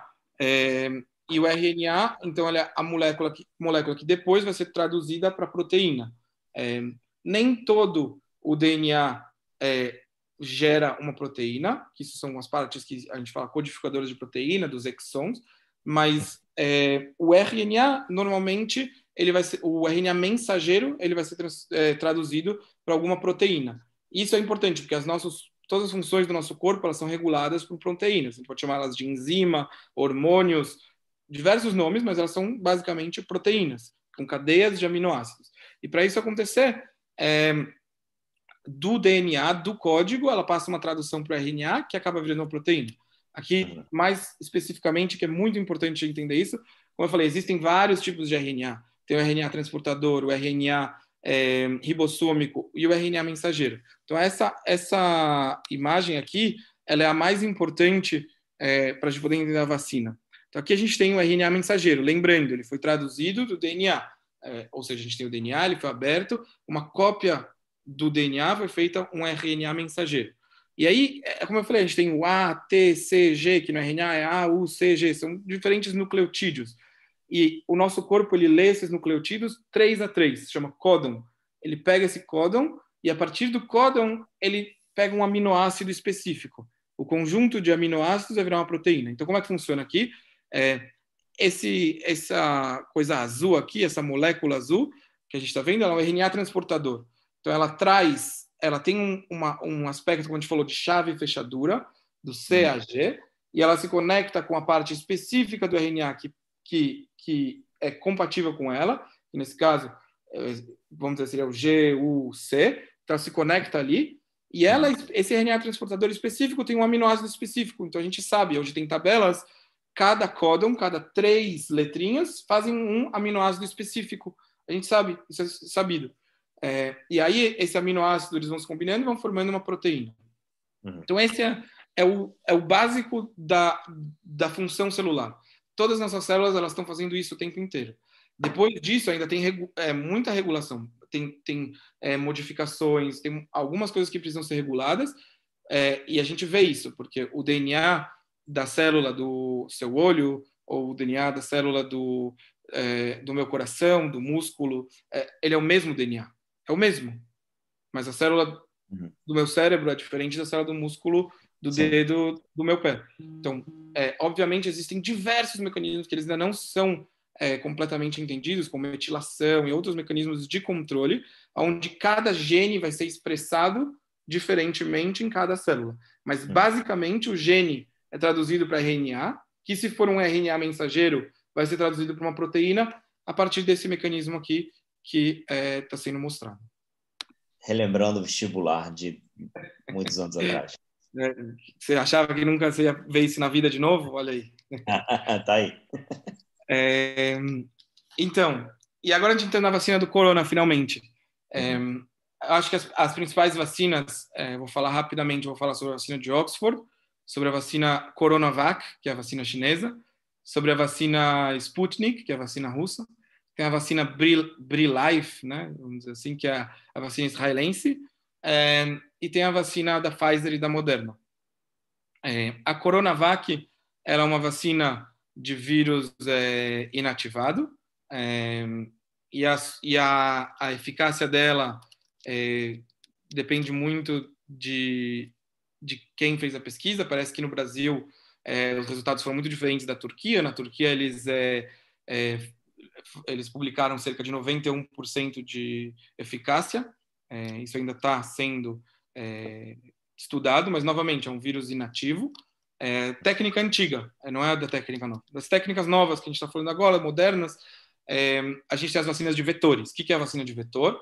Então você pega esse código genético que você quer, ou seja, você não quer produzir o vírus, você quer produzir só a proteína, só o que você quer. Uma proteína altamente específica do vírus, que ela não faz nenhum mal, ela é só uma proteína, e que agora o seu sistema imune ele vai reconhecer essa proteína e ele vai aprender. Quando eu vejo essa proteína, agora ele vai ter uma célula de memória que vai ser específica para atacar toda a célula que tem essa proteína, ou seja, ela vai atacar o vírus, porque o vírus tem essa proteína. Então, esse é o seu intuito. Você vai ter, então, o código genético que produz a proteína específica, o RNA é mensageiro específico dessa proteína, sem causar doença, porque ele não tem as outras partes do vírus, não tem a parte de replicação viral, não tem as outras proteínas, não tem um código genético de replicação do vírus, só tem a proteína específica, spike do vírus, e você coloca ele, né, no caso dos vetores, dentro de um outro vírus. Por exemplo, na vacina de Oxford, eles colocam dentro do adenovírus. Na vacina do Sputnik... Isso é feito com, com tecnologia CRISPR? Com tecnologia, é? Biologia molecular, engenharia genética. Eles é, acabam colocando, é, incorporando dentro do código do adenovírus, eles colocam hum. esse código genético da proteína spike. Hum. É, e aí, esse vírus, que ele é um vírus normal, é, o adenovírus, que é um vírus do resfriado comum, um vírus de é, gastroenterite, conjuntivite, ele entra dentro do seu corpo. É, algumas delas, esse vírus foi selecionado especificamente para ser o menos infeccioso possível, mas mesmo se ele for um vírus infeccioso, é, como eu falei, causa uma conjuntivite, um resfriado, é, você coloca ele dentro desse vírus e agora o seu corpo, ele é altamente estimulado, porque ele é um vírus real. Então, o seu corpo, quando ele vê um, um é diferente você ver só a proteína. Quando ele vê esse vírus real, ele monta uma resposta é, completa contra esse organismo, reconhecendo também a proteína spike, que foi como eu falei antes da proteína conjugada para bactérias. Você coloca uma proteína que vai estimular o seu sistema nervoso, o seu sistema imunológico é, muito, é, estimular ele contra esse, esse agente, mas você também coloca junto a, a, a parte que você quer que ele aprenda a lutar que seria, o, no caso, os polissacarídeos, e aqui seria a proteína spike. Então, essa é a vacina de Oxford. A vacina Sputnik, ela usa dois vetores, são dois adenovírus diferentes, cada um com uma, uma é, um código genético, um, com uma parte genética eu é. achava é... que eles injetavam sangue do, do Putin direto na gente, pô. Isso também. É, começa a falar russo. Você toma a vacina já. É, você toma já começa a falar russo, pô. e tem a, e tem a vacina BriLife. A vacina BriLife, ela vem do, de Briut com Life, né? A vacina israelense, é, que está sendo produzida, acho que em Nestiona, que ela é, também é vacina de vetor, mas o vírus é um vírus diferente. Não é o adenovírus, é o vírus VSV. Ela está sendo produzida, também está em fases é, finais de produção. E, finalmente, a gente chega na vacina de RNA mensageiro.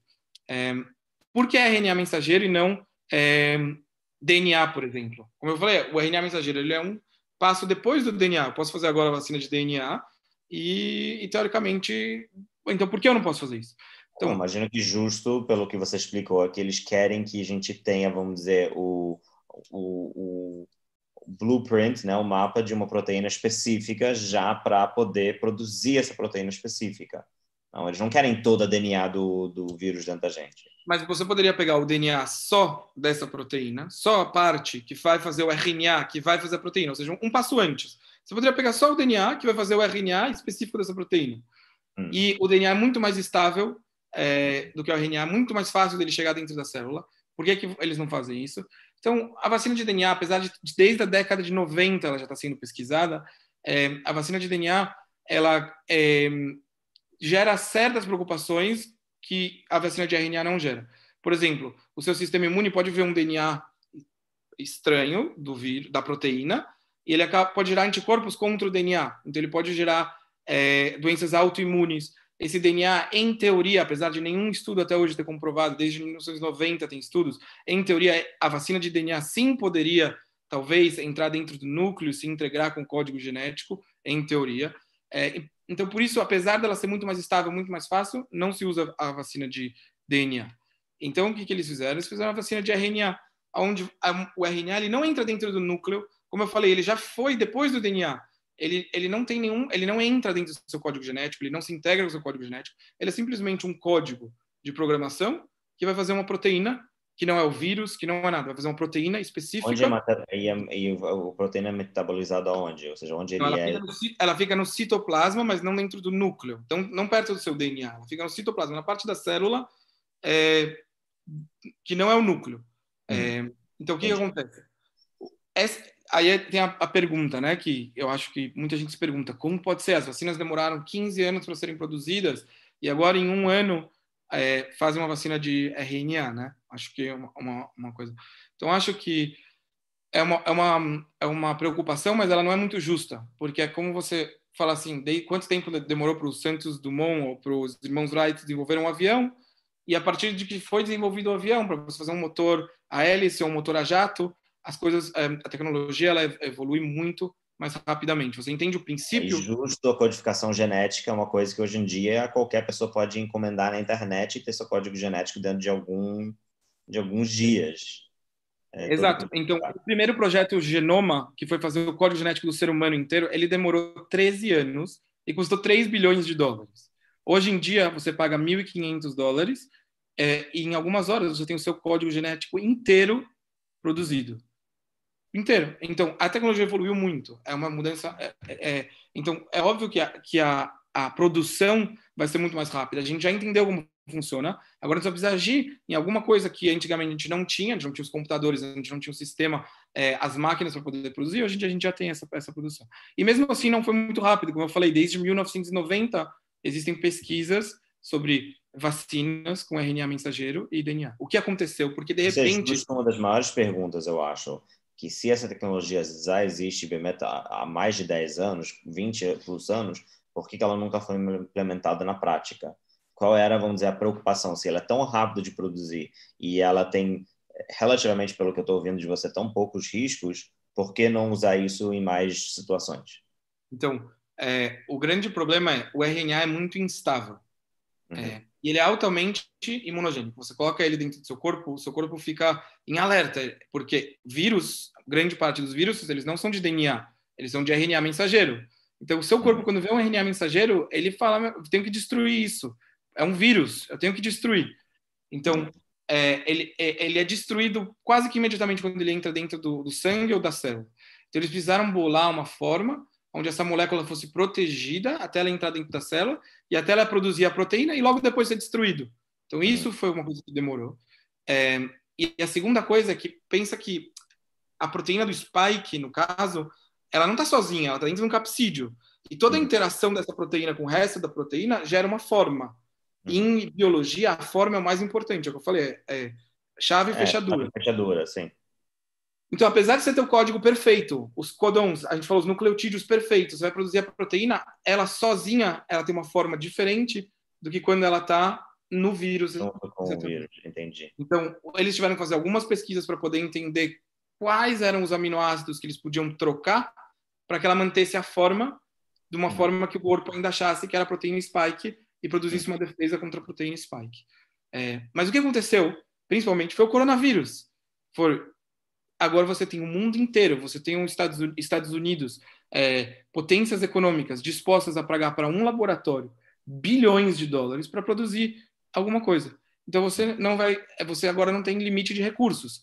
Você simplesmente contrata o máximo possível de cientistas, um, coloca o máximo número de máquinas possíveis para fazer os seus experimentos, até você conseguir achar uma solução. É, é uma questão de interesse. Antigamente, essa, essa, essa vacina está sendo produzida para vírus que eles não eram tão perigosos, é, porque para os mais perigosos a gente já tinha vacina. Então não tinha muito interesse econômico para esse tipo de vacina. Apesar de, como eu falei, para câncer, sim, ela já está sendo estudada. Mas, de repente, apareceu um problema de, de proporção mundial, onde você tem um grande interesse econômico e agora você não tem limite de recursos para poder, poder finalizar e polir essa tecnologia. Então, era mais era mais para uma questão de mercado de mer mercado e interesse de investimento do que é, ineficácia pela da, Eu acho das que era, faltava, faltava ainda entender um pouco é, detalhes sobre essa tecnologia hum. que precisavam de pesquisa e que para fazer essas pesquisas num nível muito avançado você precisava de dinheiro. E não só isso você precisa de voluntários. Como eu falei você precisa de 30 mil pessoas para fazer o teste. De repente você tem coronavírus você soube de um movimento que teve nos Estados Unidos Teve um movimento nos Estados Unidos, bem no início, quando estavam falando de vacinas, de pessoas que assinaram baixo assinado falando nos é, disponibilizamos nos infectar propositalmente com corona para facilitar o teste. Oh, exatamente. Então agora você tem pessoas dispostas a salvar a humanidade. É. Para você poder fazer recrutar 30 mil pessoas para tomar um, um, um, antibiótico novo, que ainda você não sabe se funciona, demora anos para você recrutar 30 mil pessoas. Para fazer uma vacina de uma tecnologia nova que você ainda não sabe, demora anos para você recrutar. E de repente, em um mês você consegue recrutar 30 mil pessoas. Então, foi a pandemia, ao mesmo tempo que ela foi o problema, ela foi a solução para finalizar essa tecnologia. Uhum. É... Agora, deixa eu fazer uma pergunta que é uma coisa que tem rodado muito pela internet e não tem como a gente não falar disso, é, que é a questão de pode ser e eu não estou falando que sim, mas assim que as pessoas falam, que a vacina do mRNA pode causar um problema de infertilidade ou uma mudança no, na, no homem, acho que especificamente que eu tenho visto, que pode gerar infertilidade no homem.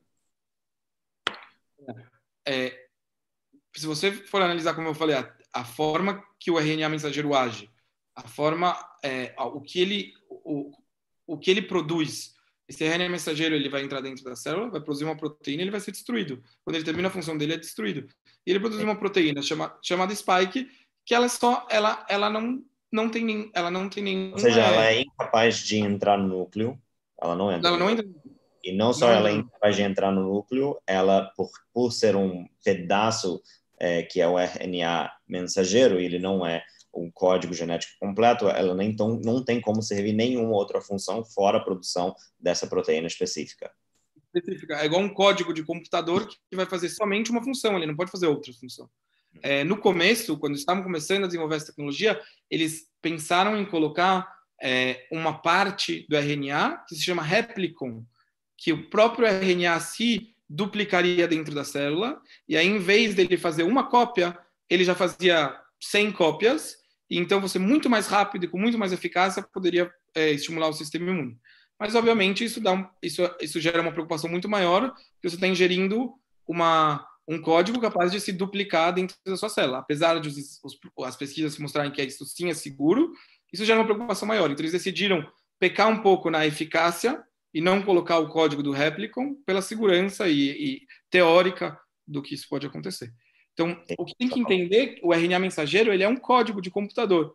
E a única coisa é que, em vez de você destruir o vírus, processar o vírus, fazer cultura do vírus, coisas que demoram anos para você fazer, agora você consegue, por meio do código dessa proteína, em vez de você pegar a proteína em si, você codifica a proteína e você usa o seu corpo para fazer a proteína. Essa é a grande, a grande sacada. E, e a gente está aqui, então, no, na virada de uma grande tecnologia, porque é, a partir do momento que a gente consegue entender é, o que, que é, como manipular esse RNA mensageiro, é, você consegue fazer muitas coisas. Você pode, por exemplo, é, fazer o seu corpo agora produzir insulina para pessoas diabéticas. Você pode fazer agora o seu corpo é, é, produzir anticorpos contra células cancerígenas, porque, como a gente falou lá no começo, lembra que eu falei que é, as células T, que são as células que destroem células, elas precisam que o, o seu próprio corpo apresente essa proteína, esse antígeno. Quando você dá é, uma proteína de fora do seu corpo, então você não ativa a resposta de célula T, você só ativa a resposta de anticorpos. Então é muito difícil você combater um câncer com anticorpos.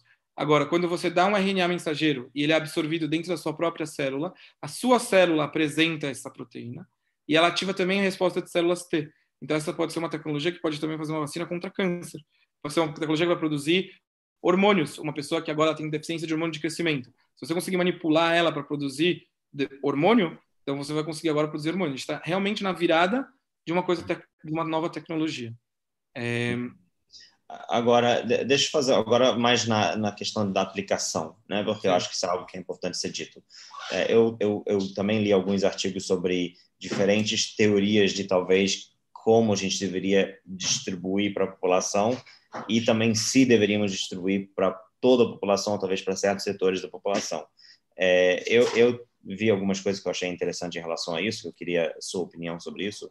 A, a primeira coisa que eu estava vendo é porque por causa da é, realmente da questão estatística de pessoas, vamos dizer, entre realmente de 0 a 40 anos, mais ou menos, a probabilidade que a pessoa vai desenvolver um caso sério, talvez essas pessoas não deveriam tomar. E, e além disso, eu, e eu não tenho como comprovar isso, é algo que eu ainda estou pesquisando, talvez você tenha conhecimento disso, que pessoas nessas idades mais jovens sim tiveram uma reação imunológica relativamente forte, não estou dizendo mais forte do que a própria doença, é, com a vacina, principalmente com a segunda dose. E pessoas mais velhos, vamos dizer, 50, 60 para cima, que eles sim são grupos de mais riscos, justo eles, vamos dizer, entre custo-benefício, deveria ser quem somente tomaria e a resto da população talvez não deveria tomar. O é, que, que, que, você acha sobre isso? Ou seja, você acha que todo mundo deveria tomar só um grupo específico? É, desculpa jogar uma pergunta tão bomba em você, mas só para a gente entender um não, pouco eu, melhor. Eu acho, é, em primeiro lugar, na, na, minha opinião, os grupos, como todas as pesquisas mostram, os grupos de alto risco, é, o maior fator de risco para uma doença grave em coronavírus é a idade. Eu acho que a vacina teria que ser dada primeiro, então, para os grupos de risco. É... Você diz primeiro. Minha pergunta é se talvez não deveria ser só. Só. É, existe um grande problema é, em qualquer pandemia, que são as mutações, uhum. né? Eu até preparei aqui uma coisa interessante, vou novamente compartilhar minha tela. É... Esse site aqui se chama Next Strain. É um site que ele, ele é, na verdade, mostra é, desde o começo da pandemia é, mutações do coronavírus. É, então aqui eu selecionei especificamente América do Sul é, e, e um, um, uma, prote... uma mutação específica, que é o código genético. Aqui seria S da proteína S. E eu selecionei aqui uma mutação específica que existe, é, que foi já colocada no, da, na proteína S. Todo mundo ficou com medo agora dessa proteína nova, dessa mutação nova da, é, é da Inglaterra. É, então eu selecionei aqui uma, eu posso clicar e selecionar qualquer uma que eu quiser, mas eu selecionei uma. E aqui a gente vê então que é, na América do Sul, desde dezembro, é, acho que eu, aqui é dezembro, é, a gente está aqui em janeiro de 2020. Em janeiro de 2020 já existiam mutações nessa proteína e cada braço aqui é quando ele está é uma mutação suficientemente importante para que ele seja considerado já distante desse vírus. Então, são distante da, da família anterior. Então, é, é, seriam distâncias. Então, essa, esse vírus aqui é o mais diferente do que esse vírus que está aqui, né? Porque eles estão mais distantes em braços. A gente vê, então, que, de repente, essa mutação específica que eu selecionei, tem milhares. Aqui a gente vê que está laranjinha, aqui a gente vê que está é, amarelinho. São já é, é, vírus que eles têm é, uma, um nucleotídeo, aqui, ó, o laranjinha é o G, o, oh, o é o A. Desculpa, o leigo de novo te parando no meio. A gente está ouvindo agora sobre essa mutação é, da, da Inglaterra. O que eu, de novo, o leigo olhando o gráfico, me parece que já sofreram diversas mutações. Exatamente. Então, então de onde surge essa neurose nova com a então, Inglaterra? Então, eu acho, eu acho, em primeiro lugar, tem que saber qual é a mutação. Se for uma mutação que, ela, que é onde eu quero chegar, se for uma mutação que gera mais mortalidade, mais infecciosidade, ou uma mutação que gera é, que agora a proteína é tão diferente que a vacina não reconhece mais ela. Mas uhum. é, é, justamente isso que eu quero dizer. Olha a quantidade de, de mutações. A gente já teve aqui mutações, uma mutação específica, eu já consigo ver aqui num lugar específico do código genético da proteína S. É, uhum. Isso não é importante. As mutações acontecem. Agora, se você tem bilhões de mutações é, acontecendo todos os dias, vai chegar um momento onde você ter uma mutação importante a ponto de ou a vacina não funcionar mais, ou dela se tornar muito grave ou muito infecciosa ou alguma coisa é, relacionada. Então esse é o medo. Então na minha opinião, eu não acho que a, que a vacina tem que ser só para os grupos de risco, porque senão você ainda vai ter um vírus altamente letal e altamente infeccioso rodando é, pelo mundo, com uma grande chance dele gerar uma mutação que pode agora tornar também os grupos de risco que foram vacinados e novamente em grupos de risco. Essa é a minha opinião. Ok, é, é, é uma, eu acho que tem uma coisa importante que eu acho que a gente sim tocou nisso, mas só para reforçar, porque uh, foi, de novo, ainda não entramos nas perguntas, assim, gostaria de tentar entrar nas perguntas de repente. É,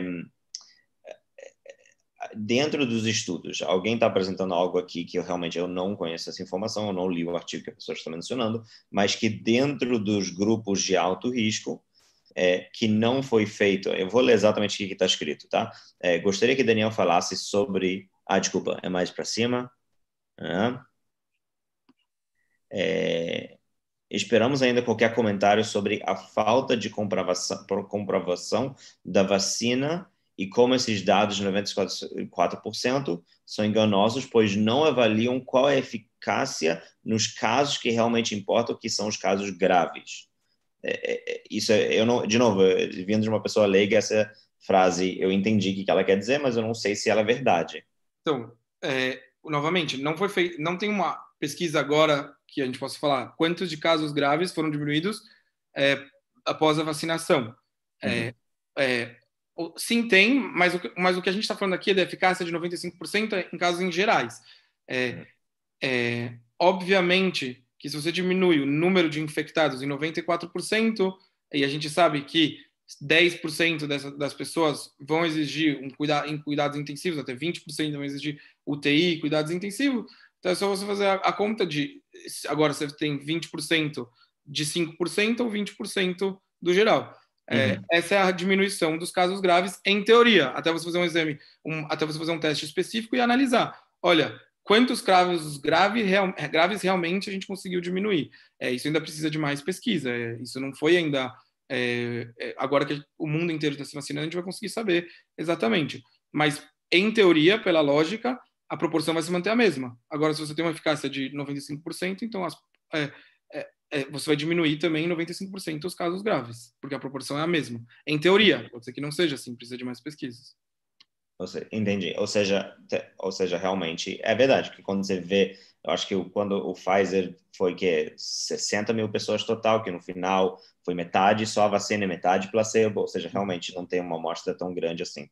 Tá, então dentro da, agora a gente já falou sobre por que, que você que acha que sim é importante a população toda tomar é, pelo menos em algum momento.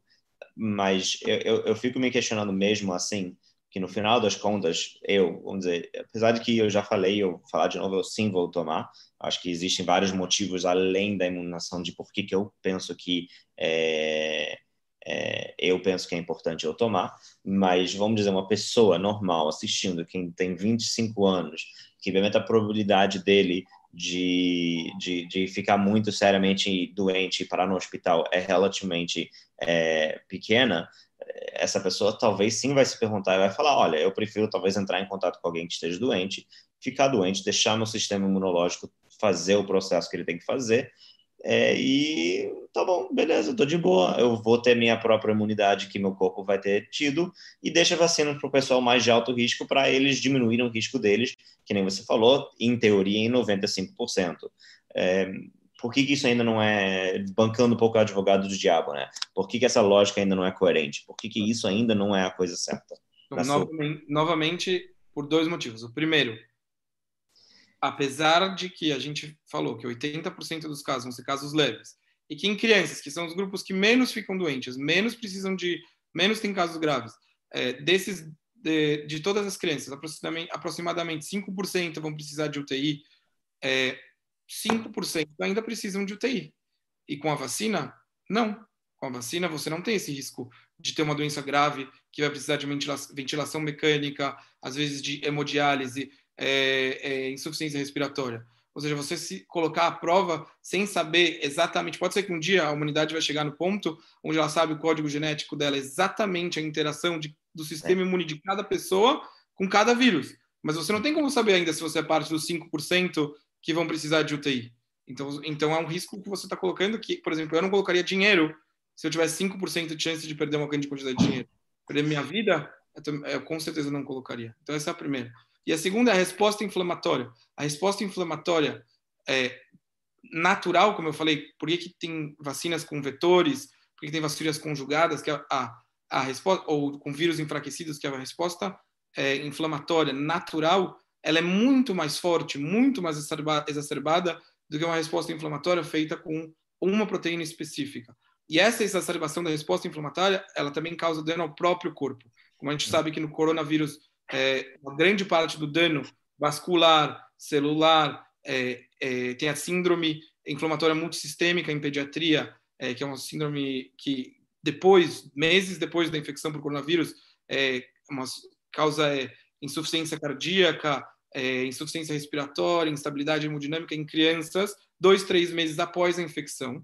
É, por causa dessa resposta Essas coisas também não são verdades também, por exemplo, de novo, isso específico eu não posso falar, mas eu lembro da, do terror que as pessoas fez, fizeram ao redor do Kawasaki, é algo que pode ser relacionado também à gripe, não? Então, o Kawasaki é exatamente uma, uma síndrome inflamatória autoimune onde existem diversas síndromes autoimunes. Sim, mas eles também são associados a outras coisas, não necessariamente, não é algo específico, especial do coronavírus. Exatamente, então você não sabe exatamente pelo que é, você tem, esse, qual é o trigger, qual que é o desencadeador dessa autoinflamação. É, algumas doenças sim tem muito, muito claro, muito específico qual é o trigger e qual é o desencadeador da autoinflamação, mas a doença é, do Kawasaki ela não é muito específica, você não sabe. Você sabe que depois de cinco dias de febre, você tem sintomas específicos da doença de Kawasaki. Agora, uhum. a doença de Kawasaki ela causa aneurisma em crianças, que pode levar a infarto do miocárdio morte e insuficiência cardíaca numa criança que era para ela ser saudável se você não fizer o diagnóstico e o tratamento. É, isso porque você levou o seu sistema imune ao, ao extremo e ele acaba atacando o próprio corpo, acaba Sim, atacando bases imune. Então, se você tivesse a oportunidade de impedir o seu corpo até essa resposta extrema, ensinar ele como atacar agora o vírus, não precisar agora vir com artilharia, os F-35, ele vem de uma forma específica, ataca esse é, inimigo, é, você não vai ter essa resposta, em teoria, não vai ter essa resposta é, exacerbada que pode gerar um dano extremo ao seu organismo. Entendi o que você está falando. Entendi. Que eu, que eu acho que o argumento que eu mais ouço, e acho que isso sim, de novo, dentro do que eu li, sim parece fazer sentido, é que não só que as crianças, em termos é, de quantitativo de quanto se acabam infectados com corona é muito baixo, mas também é, o que eu estava lendo é que não há muita comprovação que eles infectam e, na verdade, normalmente é ao contrário, tende a ser adulto que acaba infectando a criança e não a criança que acaba é, é, infectando o adulto. Então, acho que o argumento que a maior parte das pessoas pensam é, é ok, é verdade, existe um, um, um risco é, inerente da criança ser dentro de um percentual, mas o percentual é tão pequeno e negligível que talvez eu prefiro não colocar algo é, dentro do corpo da minha criança e prefiro deixar ele pegar a doença. É, ou seja, de novo, eu não eu não estou vindo dar um argumento é, contra a vacinação, mas sim só para explicar que eu acho que as pessoas têm dificuldade de medir o risco que você está falando, que eu compreendo, é, versus o risco da vacina. Entendeu o que eu estou falando? Eu concordo, concordo 100% e existem realmente pesquisas que dizem isso. E aqui a gente está falando então do caso específico de crianças, mas se a gente for ver caso que não é o caso de crianças, caso de adultos jovens ou adultos velhos, já não, já esse argumento já não, é, você já não está dentro do caso das crianças, que são de talvez existir uma baixa transmissibilidade, mas mesmo assim, voltando ao, ao ponto é, é prático, existe uma baixa transmissibilidade, existe um baixo risco de internação, existe um baixo risco de, de, de ir para UTI, mas esse risco existe e você não sabe quem que vai ser. Agora, nesse momento, a vacina, é, tirando raríssimos casos que tiveram uma, relação, uma reação é, alérgica à vacina, que como pode ocorrer em outras coisas, mas de milhões de pessoas que se vacinaram, tiveram pouquíssimos casos. Como eu falei, toda vacina, todo procedimento. Não especificamente do, dos vacinas do corona. Tá é, exatamente. Todo procedimento existe um risco, mas que, em, em, geral, é um risco imediato, específico, que não leva a problemas a longo prazo. Ao contrário do que a doença mesmo. A doença, ela, no caso do coronavírus, é, até mesmo uma criança, que esse é o argumento que elas não, não transmitem, elas, é, em teoria, né, tem pesquisas, tem, tem discussão, mas vamos dizer que sim, que elas não transmitam tanto quanto os adultos e que elas não fiquem tanto doentes quanto os adultos, existe uma chance, uma chance, uma porcentagem não é insignificativa que sim vai ter um problema grave e que a vacina pode impedir isso. Entendi o que você está falando. Eu, eu, eu, entendo isso. E a imunidade de rebanho. E a imunidade de rebanho também. Porque mesmo se essa transmissibilidade for baixa, se você tem 10 milhões de crianças num, num, num estado, num, numa cidade, é, e essa transmissibilidade for de 1%, você ainda está transferindo para pessoas de risco. Então você tem, tem que garantir também a imunidade de rebanho. É... Sim, eu entendo o que você está falando. Agora, é, talvez é importante falar isso. Eu acho que isso é uma coisa que, que as pessoas tendem a pensar bastante. Eu acho que isso é algo que, que até estou agora, pela primeira vez na nossa conversa, estou dando mais um olho pela conversa, só porque eu acho que é importante. E bem, temos que começar a chegar no fim da nossa conversa, então acho que vale a pena é, começar a lidar com algumas das coisas que estão sendo ditas.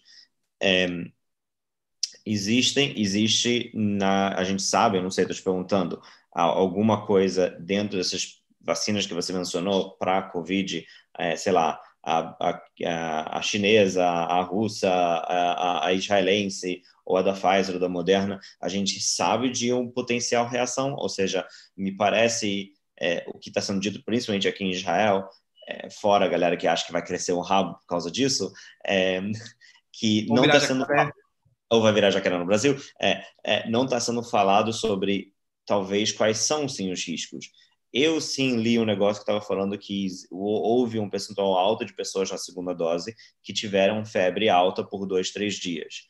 Mas fora isso, eu não tenho visto muita coisa. Você pode talvez explicar para a gente é, quais seriam talvez as potenciais reações a curto prazo é, dessas vacinas então, especificamente?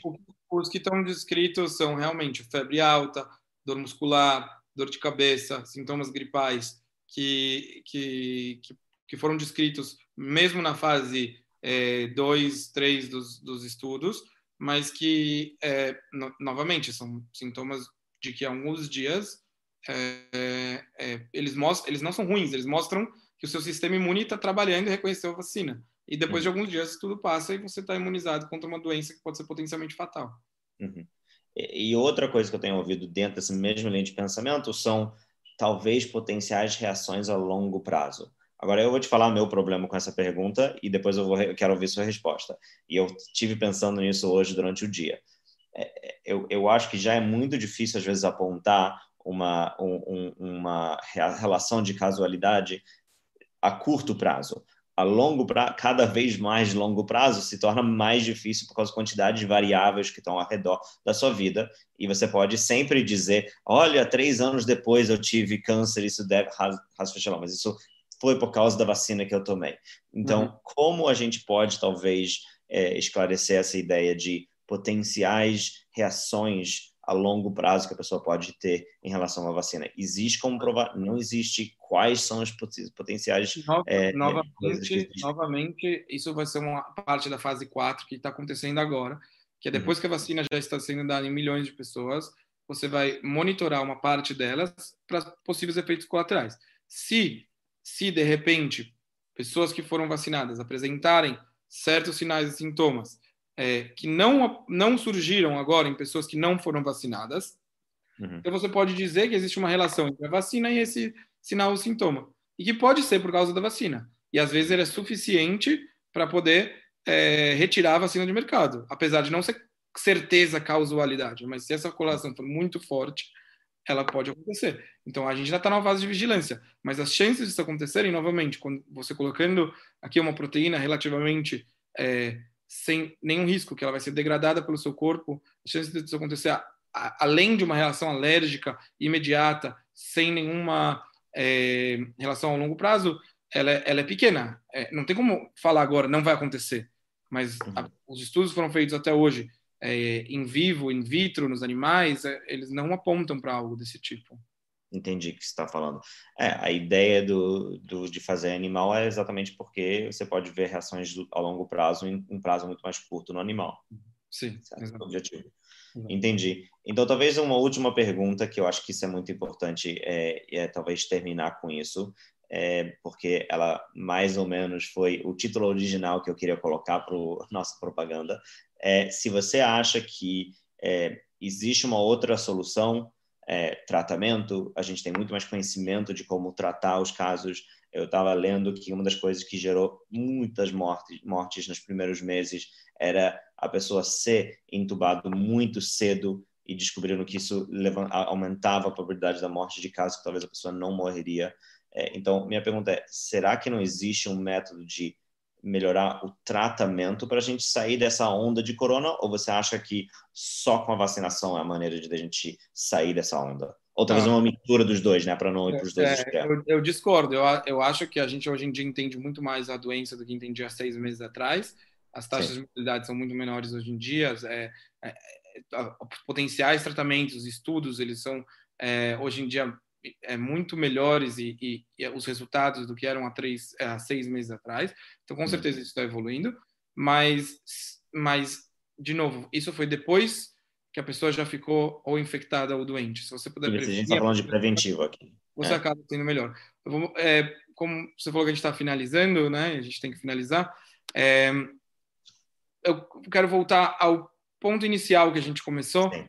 É, e eu vou compartilhar minha tela e, e a gente pode tentar entender um pouquinho o que, que, é o potencial da vacina. É muito difícil a gente enxergar só falando.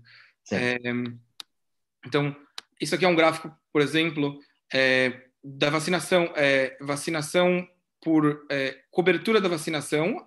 Aqui é ma maior cobertura, 100% de cobertura de vacinação. E aqui é o número de casos. A gente vê, quanto mais é, vacinadas as pessoas, menores é, por milhões de pessoas com por sarampo. Esse é o caso do sarampo. É, aqui são mortes por sarampo, que a gente perguntou. Por coronavírus a gente não tem, mas por sarampo, por exemplo, a gente tem. exatamente uhum. aqui foi é, inserida a vacinação. Até então uhum. a gente tinha esse número de mortes, vacinação. Hoje em dia a gente tem praticamente zero número de mortes por sarampo. Uhum. Aqui, é, número de morte infantil por ano é, e a causa de morte aqui em colorido são causas preveníveis por vacina. A gente vê nas eras pré-vacinas e a partir do momento que as vacinas foram sendo desenvolvidas, o quanto a gente conseguiu diminuir quase pelo para um terço é, a, a, mortalidade infantil por causa de, de, de vacinação.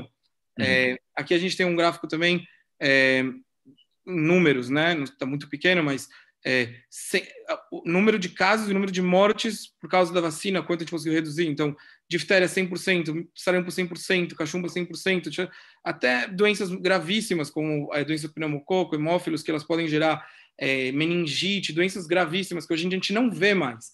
A gente não uhum. vê criança sendo internada na UTI com um abscesso no cérebro por uma bactéria. Então, 100%, uhum. 80% de casos. É, esse gráfico aqui é, também dá para a gente ver aqui quando foi introduzida a vacina e a, e a, mudança de casos ou mortes, né? Então aqui varíola quase chegando a zero em Londres, nos Estados Unidos mortes por causa de pólio imediatamente chegou a quase zero, sarampo número de casos chegando a quase zero, é, uhum. hemófilos uma bactéria gravíssima causa de pneumonia gravíssima, meningite, doença no sangue. Aqui foi adicionada a vacina e de repente a gente tem aqui o número de casos chegando a zero e, consequentemente, a mortalidade chegando a zero. Pneumococo, outra bactéria que causa doenças gravíssimas. Aqui eram sete tipos de pneumococos, hoje em dia a gente dá vacina com 13 tipos de pneumococo e a gente consegue diminuir isso. É, posso dar um monte de exemplos aqui novamente. É, pneumococos, a vacina de pneumococo, quando ela foi introduzida, essa, a, a, a linha vermelha, praticamente chegando a zero. Uma doença que pode matar uma criança, deixar uma criança com paralisia cerebral para o resto da vida, e você dando uma, uma vacina, você consegue prevenir isso. É, novamente aqui, infecções por pneumococo. E esse é último gráfico, é, a gente vê mundialmente o maior número de cobertura de vacinação contra difteria, tétano e, e pertussis e a mortalidade infantil geral. A gente vê claramente que tem uma linha aqui. Quanto maior é a cobertura vacinal, menor é a mortalidade infantil. Então, realmente, a vacinação, a preventiva, é uma coisa que ela causa, é fato hoje, comprovado que ela causa é, benefícios. E como você falou, aqui a foto que você falou no começo, a gente não, a, o, o, efeito colateral principal da vacina é que a gente perde o medo das doenças, a gente não vê elas. Então isso aqui é pólio. As crianças ficavam aqui, elas não conseguiam respirar, então elas ficavam aqui para conseguirem respirar. Se a gente visse isso, a gente nunca ia pensar duas vezes de tomar uma vacina de pólio. É, justo é isso que torna, na minha humilde opinião, que a gente falou no início, mas só para rebater nisso na tecla que eu acho, que o corona, ele acaba entrando no meio termo que torna ele muito mais eu não quero falar perigoso, não perigoso no sentido de mortalidade, mas na perspectiva do, do leigo que nem eu. Porque, por um lado, você olha e você vê estatísticas que não tem como negar, que realmente entre é, 0,5% e 0,8% de fatalidade quando você vai olhar todo o, o mapa da, da situação. É, por outro lado, ele espalha muito rápido. É, talvez realmente teria sido melhor é, que, desculpa, é feio falar isso, mas talvez teria sido melhor se a mortalidade fosse um índice muito maior nesse caso, porque a gente tomaria ele mais a sério. É, é, feio falar isso eu não gosto de falar isso, não quero que ninguém me chame de assassino, mas é realmente é algo que me preocupa muito em relação à vacinação como um todo, não só em relação à vacinação do corona.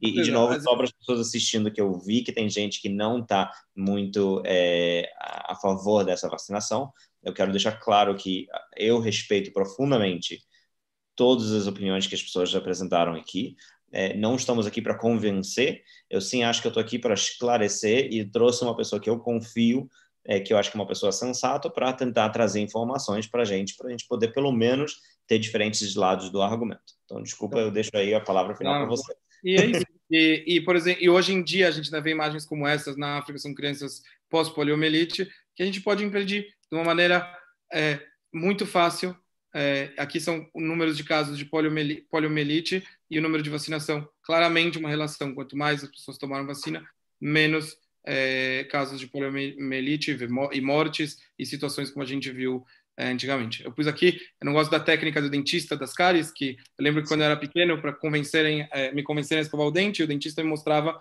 um monte de foto de dente podre e tudo para dar medo. Não é essa a intenção, mas é realmente para lembrar que o problema, o grande problema da vacina é que ele é que ele é, pode levar a pessoa a esquecer a gravidade da doença. E aí, todos os talvez possíveis efeitos colaterais, teorias que às vezes são reais, às vezes teorias da conspiração, eles são mais importantes do que a própria doença, porque você não hum. vê mais a doença. Isso vai ser assim com o coronavírus também. Infelizmente faz parte. Pô, meu querido, foi um grande prazer falar com você. Eu acho que esse foi o debatora mais longo e entre nós, eu acho esse tema interessantíssimo. Eu poderia continuar conversando com você por mais duas horas, é, mas realmente é, não acho que dá para a gente fazer isso. É, então, gostaria de pedir a todo mundo que está assistindo de dar um like nesse vídeo, compartilha esse vídeo. É, se vocês acham que a informação que foi é, passada aqui é importante para as pessoas saberem, no final das contas, nosso objetivo é, é espalhar informação, espalhar informação é, verdadeiro, pelo menos na nossa perspectiva, ninguém é perfeito, é, todo mundo comete erros, então comentem aí os erros que você acha que foram cometidos aqui, e Bezerra Hashem, se um dia a gente puder voltar nesse tema, é, voltaremos. É, meu querido, foi um grande prazer falar contigo. Obrigado. A gente se fala até a próxima. É. Obrigado.